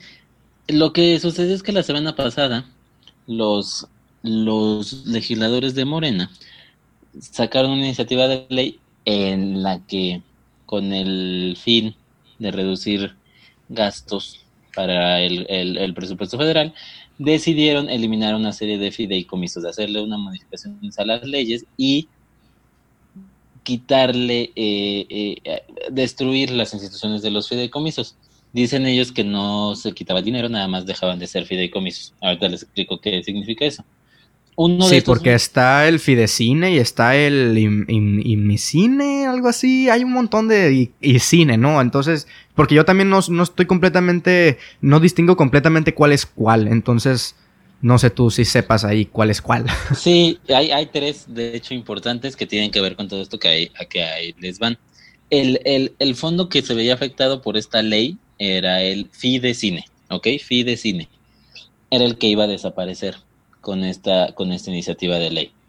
Ahora, hay tres grandes ayudas para el cine en México, tres importantes, que son precisamente Fidecine, otra llamada Foprocine y la otra llamada Eficine. Ahorita les platico qué es Eficine, pero vámonos con Foprocine rápidamente. Foprocine y Fidecine, Foprocine y Fidecine, son fideicomisos, es decir, van directamente a apoyar el presupuesto de las grandes producciones. O sea, le meten dinero a las producciones, literalmente. O sea, ayudan a que se puedan llevar a cabo varias producciones mexicanas. Los dos funcionan para eso. Tienen sus diferencias, si no, sería lo mismo. Sirven a, diferentes estructuras, pero sirven para eso. Los dos son fideicomisos.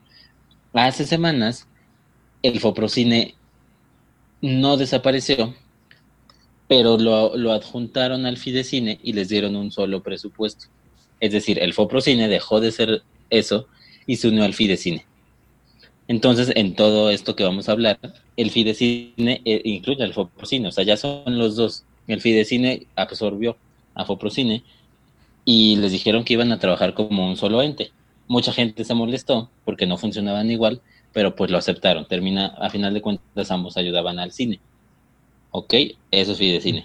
Eficine, que es el que quizá el más famoso, es un estímulo fiscal. ¿Qué quiere decir eso? Que no te dan dinero para hacer tus películas como si lo hace Fidecine. Lo único que hacen es que tú, ente privado, ya pagaste tu película, te gastaste, no sé, lo que quieras, este, 10 millones de dólares si quieres. Ok, vas con, con Hacienda a pedir este estímulo fiscal que es Eficine y ellos lo que hacen es reducir de tu pago de impuestos a fin de año una cantidad de este dinero, porque tu fundamento es que esta película que tú hiciste va a ayudar a la cultura mexicana. Generalmente estas películas de Ficine no ayudan a la cultura mexicana porque son las de Chaparro, las de Derbez, las de ta, ta, ta, ta, que es gente que viene normalmente del extranjero o gente de dinero, le mete dinero a estas películas con el fin de obtener este ayuda y que al final le quiten impuestos a final de año. Ok, y, una, y una pequeña, o sea, resaltando eso, porque hay muchas personas que pues lo que, lo que decían es de que al final de cuentas el fidecine, eh, ¿para qué lo necesitamos? Y las películas mexicanas que se hacen son las de Omar Chaparro, las de Martí Gareda, etcétera, etcétera. Entonces, el fidecine no es el que, el que hace esas películas. No, no, no, no, para nada. No, eso lo, no lo hace, pero esos estímulos lo dan el, el Eficine. Y de hecho al principio en las películas sale, esta película se hizo con el apoyo del artículo 189 de la ley del impuesto sobre la renta. Eso es el Eficine. Y aparecen estos tipos de películas cómicas románticas que te comento. ¿Ok? Es el Eficine. Ahora, queda el Fidecine, que fue el que buscaba el que buscaba la, la, la Comisión Permanente de Morena desaparecer de la ley. Entonces, pues sí era un golpe para el cine, por supuesto, porque entre estos docentes que se unieron, pues prácticamente todas las películas de festivales y de arte que se hacían en México, o buena parte de ellas, pues iban a quedar sin el apoyo, se iban a quedar sin estímulos. Y esto, pues le costó a, México y al gobierno muchos años volver a tener una industria de cine medianamente decente, porque tampoco nos vamos a engañar, no somos la, gran industria de, del cine, eso también hay que ser honestos. Pero eh, veníamos muy atrasados. O sea, teniendo una época de oro a principios del, siglo pasado que se extendió por ahí del año 59, después de ahí, pues se dejó de apoyar al cine, se dejaron de dar estímulos, vinieron muchas cosas negativas para el cine. Y fueron años de, de oscurantismos, tal cual. Y es cuando tuvimos el, el famoso cine de ficheras, que era el único cine que se hacía. Y de los 90 para acá, en este nuevo siglo, se fue impulsando mucho estos apoyos para poder tener una industria, que no es la gran cosa, yo lo entiendo, pero ese era el camino, ¿no?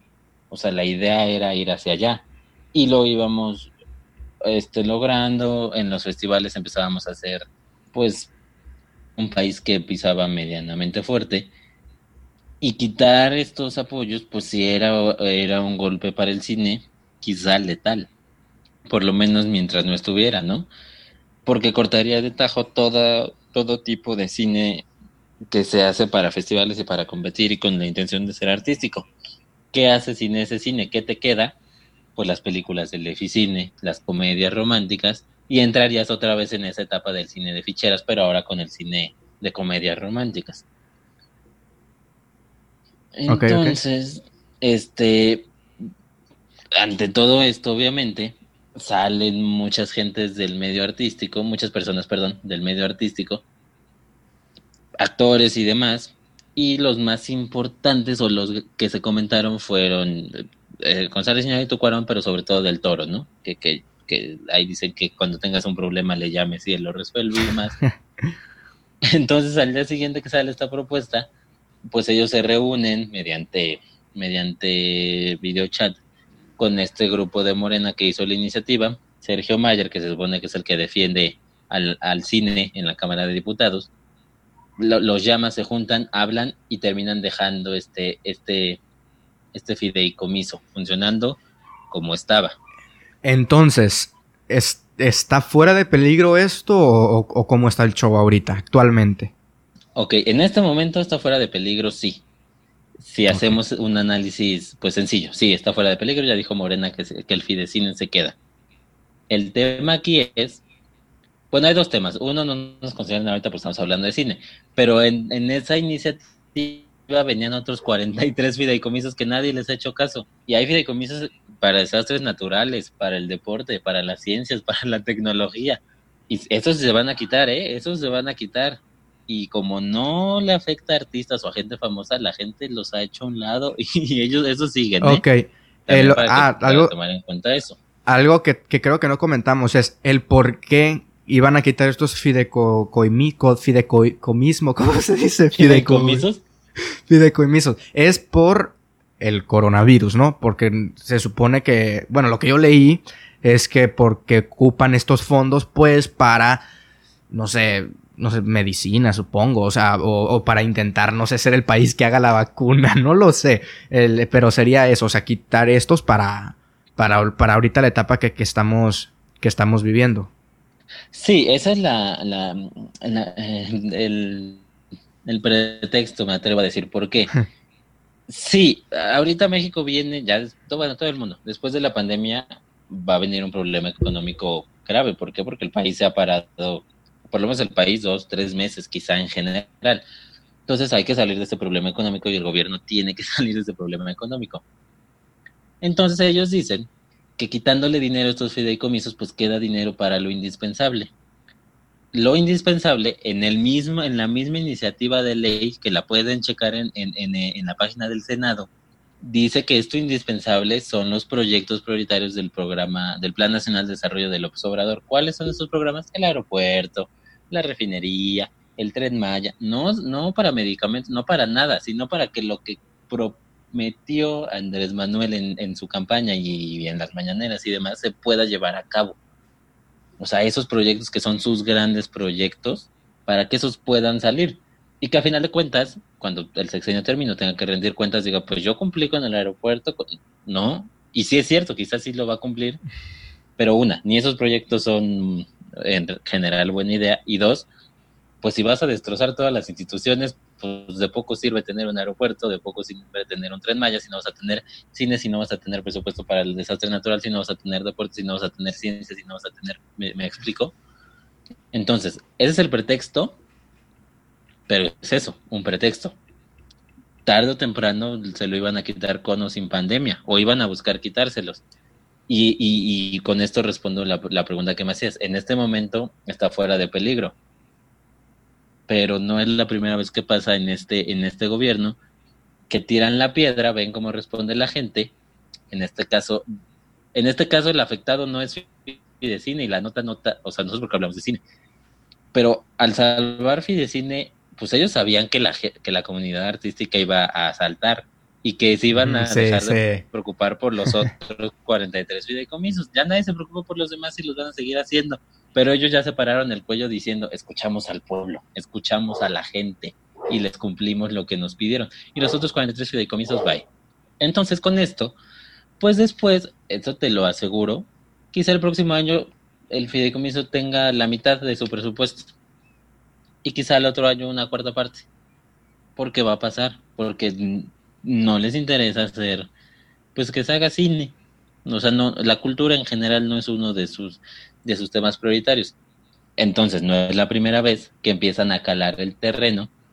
Y sí, ya soltaron la piedra, ya el Fidecine lo recuperaron, pero ya el Foprocine ya lo destruyeron.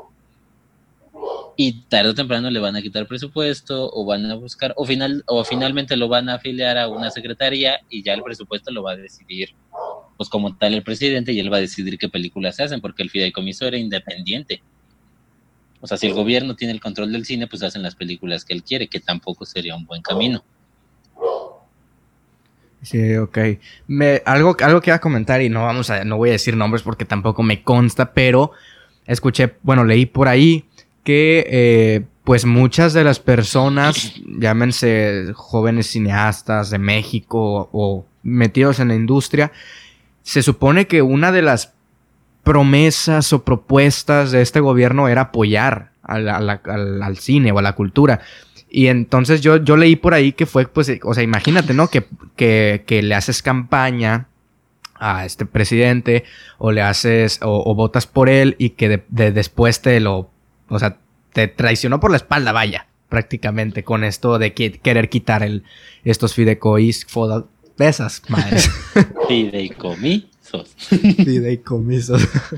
Este, sí, sí pasó. Mira, el señor, este, el señor presidente le, pues le prometió todo a todos, no nada más a la cultura.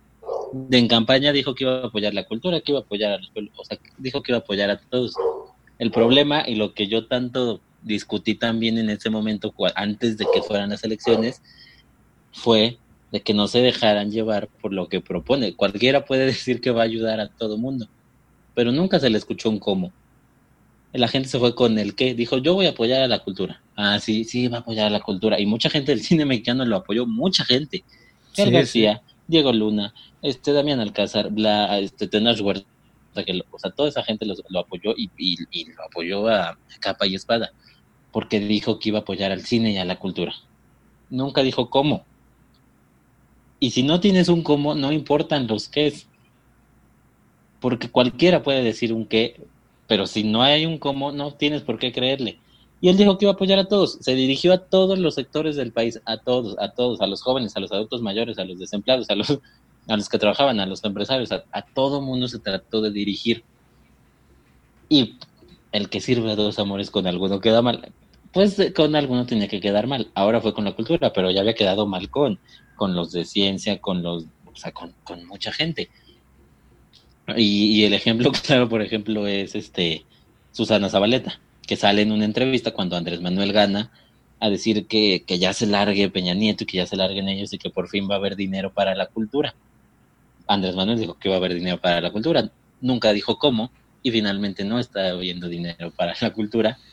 Y pues Susana Zabaleta tendrá que callarse su boquita o tendrá que salir a decir me equivoqué o hacer algo así, porque no, o sea, es increíble que, hayan apoyado y demás sin darse cuenta de, que el gobierno de Morena nunca tuvo intenciones de apoyar la cultura, jamás en la vida, jamás, jamás, jamás en la vida, y aquí está la prueba. Pues bueno, así están las cosas, amigos y amigas, sobre, sobre este país, sobre nuestra patria, que, que pues eh, rectificamos y reiteramos que nosotros ahorita pues estamos hablando de, del Fidecine porque es lo que nos concierne en este espacio, pero pues como ya dijo Freddy, no, no, es, no es el único fideicomiso, fideicomiso, eso, eh, afectado, vaya, o sea, ya, y, yo tengo familiares que son, eh, que son enfermeros y, y, se quejan porque no hay medicinas y todo eso, entonces aquí no somos los únicos, me explico, pero bueno, al final de cuentas, pues estamos hablando de eso porque porque es lo que nos concierne en este, en este espacio que, le dedicamos a, al cine. Pero pues se podría decir que de momento, vaya, pues estamos, vaya, salvados, pero, pero, pero no se sabe por cuánto. Y pues como ya, como ya dijo Freddy, de que se pueden ir quitando presupuesto poco a poco y cada año hasta que, hasta que sin decir nada ya no haya, ya no haya presupuesto. Y van a decir, el, el Fidecine ahí está, pero no hay presupuesto. Entonces ahí, está el fideicomiso, pero no está el presupuesto. Sí, se, los va, se lo van a ir reduciendo, estoy seguro. No solo al fideicomiso, a, todo, a los demás fideicomisos, a los demás apoyos. Y en todos lados van a estar reduciendo dinero, eso tenganlo por seguro. Y quedan cuatro años todavía, o más de cuatro años, más de cuatro largos años, donde se le va a estar moviendo a capa y espada. O por lo menos queda un año y meses cuando si la gente, no estoy incitando al voto ni, nada, pero si, si, si en, en, un año y medio se vota por, por cambiar a, buena parte de los diputados y de, de los diputados locales, pues por ahí puede haber ciertos cambios a nivel, a nivel estado. Y quizá por ahí podríamos empezar a ver ciertos, cierta gente que se opone a que se hagan esos cambios, porque ahorita nadie se opone. Ahorita lo que, lo que diga el presidente, lo que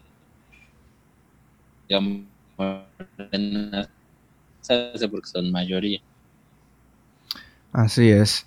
Pues bueno, creo que está bien ir dejando este tema de momento, el fidecine, los fideicomisos.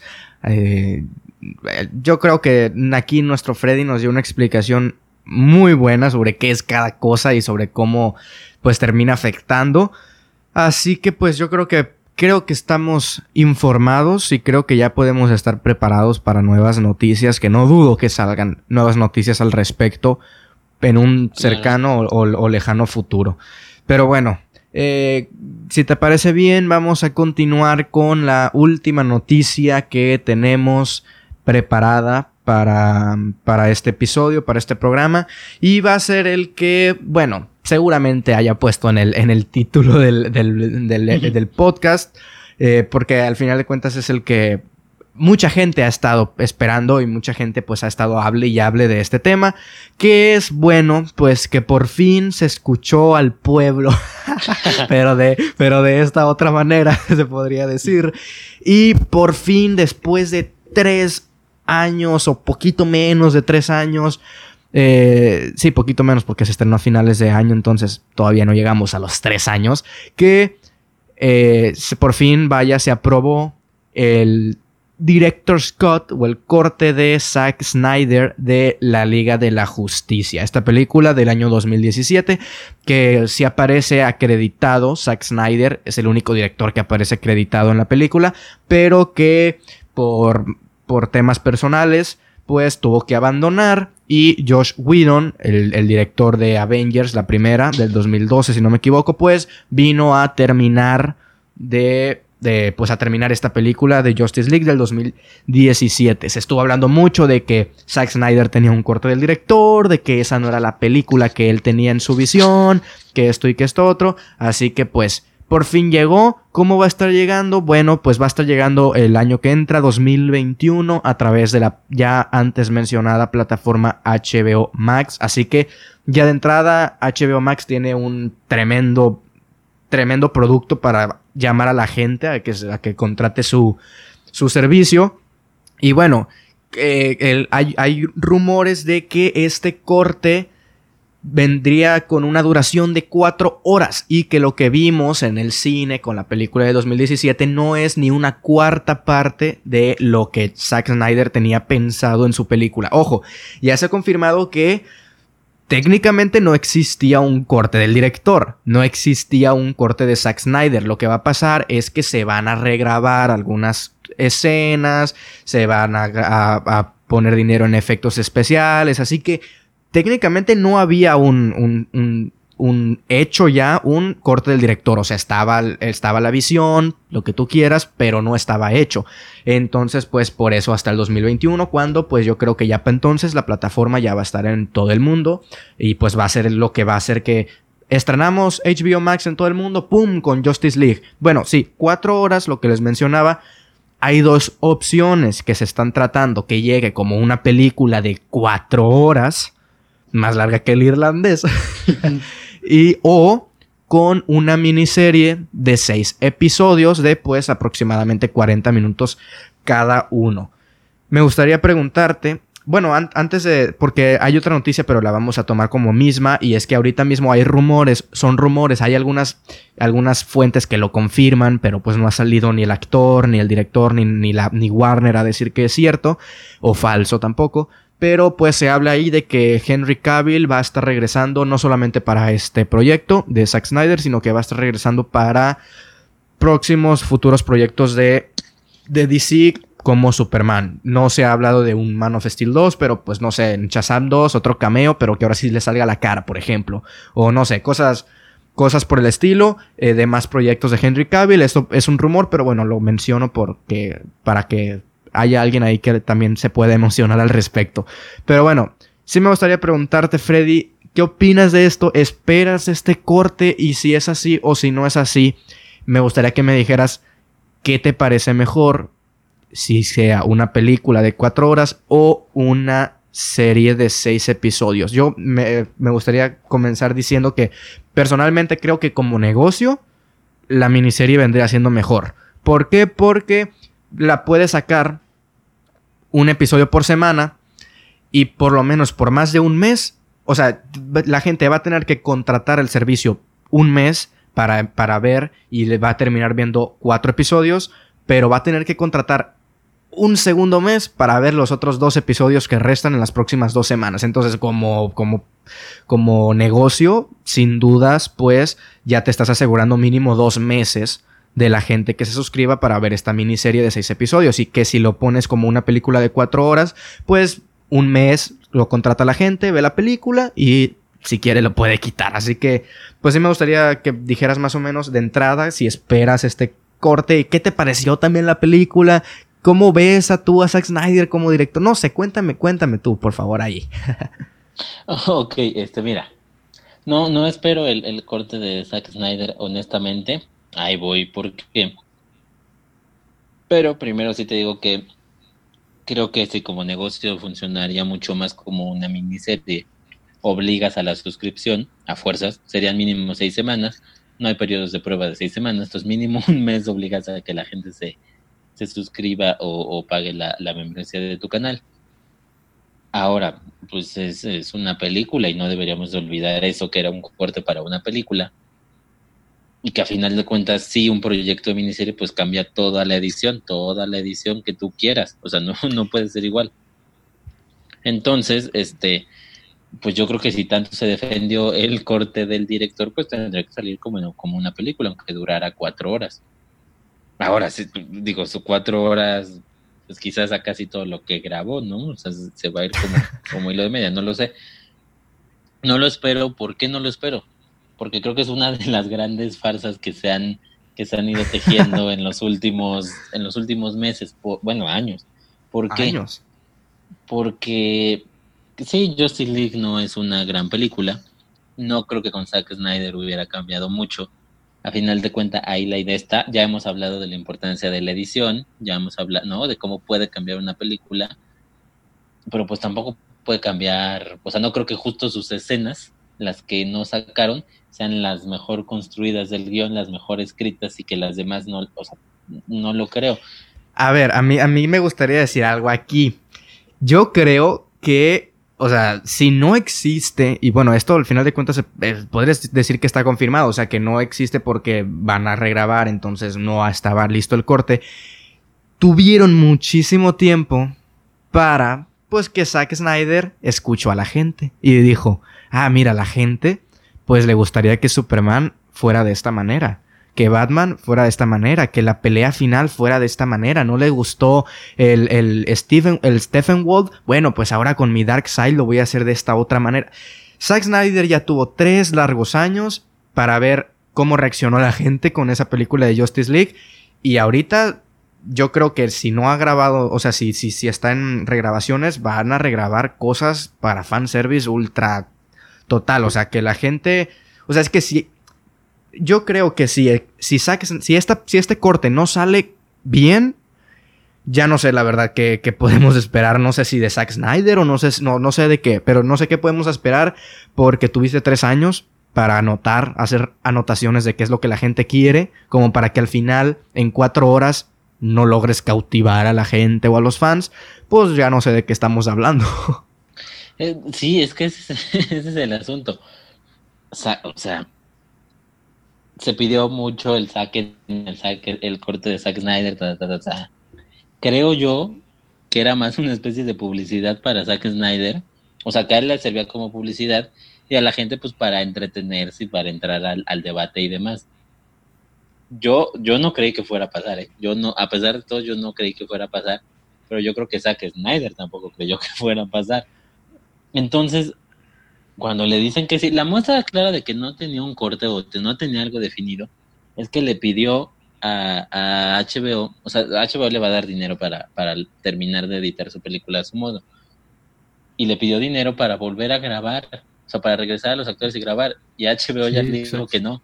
HBO ya le dijo, no vas a grabar una escena, una nueva escena no vas a grabar las que tienes las editas como quieras, como puedas, y solo para eso. a, ver si tan bueno tu corte. y yo creo que ahí va a ser el problema. Yo creo que Zack Snyder no tenía planeado un corte, o por lo menos algo no diferente a la edición. Yo creo que no va a funcionar. Yo creo que no va a funcionar como proyecto cinematográfico, que todo el mundo lo va a querer ver, te lo aseguro. ¿Lo vas a ver? Sí. Yo personalmente sí lo voy a ver. Entonces la curiosidad ahí está. Y yo creo que aquel que sea fan o no, o no fan de, aquella Justice League, yo creo que lo va a ver. Nomás para, pues para, primero que nada, entrar en la conversación de fue para tanto o no fue para tanto, o al final de cuentas si salió como, como quería Zack Snyder o no. Yo creo que la gente lo va a ver y por lo menos como, como, como negocio para HBO Max van a ganar mucho ya ya lo que pase después con, con, como, un como un producto cinematográfico, pues ya va a ser tema para otra conversación. Sí, creo que sí va a ser un éxito en cuanto a la gente que lo vaya a ver, un negocio para HBO.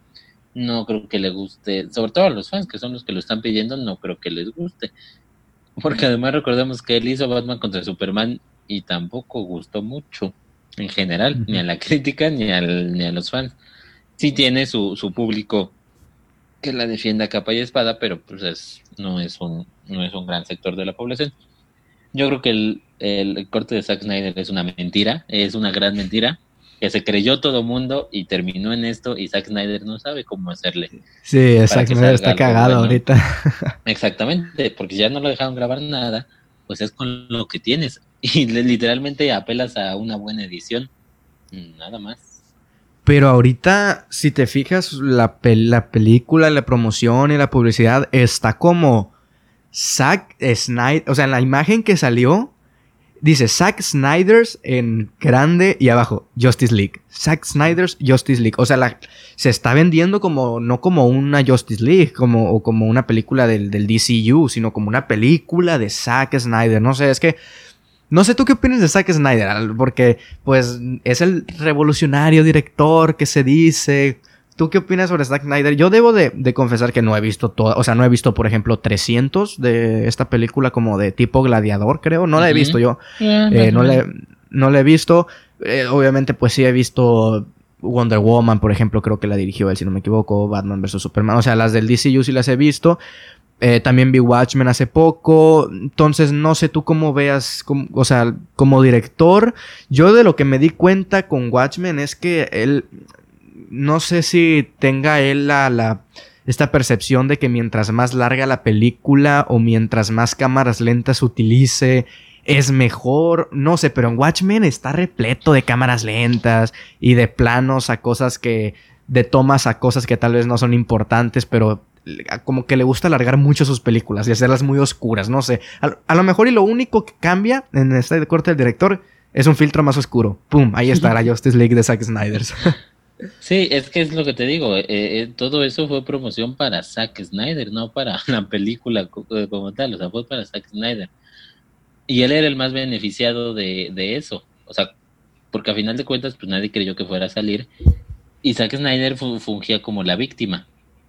Y ser víctima es fácil, pero ahora ya le toca ser el que lleve, el que lleve el proyecto y esto no es fácil, va a tener que hacer algo que gusta la, o sea, después de tanta cosa va a tener que gustar a la crítica y a los fans. Y va a ser muy difícil que logre juntar esos, esos dos, pues esos dos puntos de, encuentro, ¿no? Ahora, Zack Snyder como director, pues me parece un director del montón. No, no creo que sea malo, pero pues, es un director del montón. Tampoco podemos esperar, o no sé por qué esperaban una gran película si él lo hubiera dirigido. Porque Batman contra Superman, que a mí me gusta, pues no es una gran película tampoco. Entonces... Ah, ¿Tú crees que si no sale, o sea, si la gente la odia y si la crítica la odia, ¿crees que aquí acabó tal vez la carrera de Zack Snyder o, o, es, o, está medio joven son como para hacer otra película fuera de gran masa, sino intentar, no sé, hacer una película que le guste la crítica y que la crítica lo empiece a levantar otra vez? Ya son supuestos, ¿no? Pero en supuesto de que la película sea apedrada por toda la población, vaya. No, no, no, no creo, es un director este joven y a final de cuentas, digo, obviamente tiene, al, venderlo como Zack Snyder, como dice Zack Snyder, Liga de la Justicia, y no Liga de la Justicia de Zack Snyder, pues sí le va a tomar un paso, pero quizá, pues así sale mal, quizá dos, tres años y, y, vuelva. Ryan Johnson con Star Wars de la Jedi, que tuvo tantas controversias, pues a dos, tres años regresó con Knives Out y, y película importante y lo que quieras. Entonces, no creo que se acabe la carrera de Zack Snyder. Lo que creo es que si gusta mucho, pues lo van a querer regresar a como dé lugar al, universo de DC, a que vuelva a hacer películas ahí con, con ellos de una u otra manera. Y también no todo es culpa de Zack Snyder, ¿eh? DC tiene un desmadre en sus películas. DC nunca supo cómo hacer un universo. Sí, sí. Eh, y pues, o sea, sumándole a esto, pues el rumor de Henry Cavill y ahí también ya con el rumor de Henry Cavill, pues están viniendo los rumores de Ben Affleck y que va a volver Ben Affleck a hacer otra vez Batman. Yo no sé, yo creo que ya la gente como se le hizo el Zack Snyder, eh, como se hizo este, este corte del director, yo creo que ya la gente, cualquier mínimo rumor, rumor que salga de una página X, ya lo están tomando como algo muy fuerte, muy fuerte, y que sí, que sí, otra vez Henry Cavill, y que sí, otra vez Batman. Entonces, yo no sé, yo no sé, yo creo que sí hay un desmadre ahí y, y, pues tendremos que esperarnos hasta el 2021, pero algo sí es cierto y es que todos estos fans de que pues estaban pide y pide el, el, Zack Snyder, pues ahorita sí están con una felicidad enorme y sí están intentando callar a todo el mundo de que, ah, no se iba a ser el Zack Snyder, pues mira, aquí está el Zack Snyder. Ya después, ya después se verá la película. Yo no tengo absolutamente nada contra Zack Snyder o contra el universo de DC. Reitero, ambos la vamos a ver, ambos vamos a estar ahí, vamos a estar viéndola y, y diremos nuestras opiniones, por supuesto, y todo. Entonces, ya se verá. 2021, todavía falta un año y, y, vamos a ver cómo, cómo termina siendo este corte de cuatro horas. Y, y, para los fans, pues también que tomen en cuenta que mientras más alta sea la expectativa, pues más dura es la caída, ¿verdad? Entonces, Tremendo refrán. Sus, sus, sus, ganas. Y de Henry Cavill, pues a mí me gusta como Superman. Pues a mí me parece un buen Superman. Y Ben Affleck me parece un buen Batman. El tema es que. Ya hay un Batman, o no sé. O sea, Robert Pattinson. Pero digo, esto creo que nunca ha sido un problema para DC. O sea, DC siempre ha tenido sus universos en un lado. Su Joker que no tiene nada que ver con el DCU, el de, el de Joaquin Phoenix, y ahorita el nuevo Robert Pattinson, que tampoco va a tener nada que ver con lo que vamos a ver, por ejemplo, de Justice League. Entonces yo creo que tienen un desmadre, pero no les importa. O sea, ellos siguen haciendo películas de Batman, porque Batman llama, porque Batman todo, pero no les, no sé, creo que no tienen una mente y una visión muy clara para, para ver qué show. Porque algo de lo que se ha estado hablando mucho es, es, por ejemplo, de que Christopher Nolan, pues hablando de Christopher Nolan, fue productor, ¿no? De, de, de, varias de estas películas de Zack Snyder, o productor ejecutivo, no sé. Entonces, no sé si vaya a regresar como, como algo aquí, algo que quiera meterle mano también a la Zack Snyder's Justice League. Ya lo veremos en, en 2021. Pues sí, habrá que, habrá que esperar a ver, a ver qué sale de esto. Pues bueno, creo que podemos dar por concluido este episodio de noticias, muchísimas noticias muy interesantes, así que pues mi estimado Freddy, ¿dónde te podemos encontrar en redes sociales? Pues me pueden encontrar en arroba Freddy Montes y arroba MXCinefilos, las dos en Twitter. Ahí está. Pues bueno, a mí me pueden seguir en Twitter y en Instagram como arroba osvaesc y en el canal de YouTube como Osva Cine. Pues bueno, esto ha sido todo por esta ocasión. Espero que les haya gustado este episodio. Eh, nos vemos en unos días con el final de nuestro maratón de Star Wars. Que bueno, ese episodio sí va a estar en, en YouTube. Y pues bueno, hasta aquí dejamos este episodio. Nos vemos en el próximo. Chao. Mm.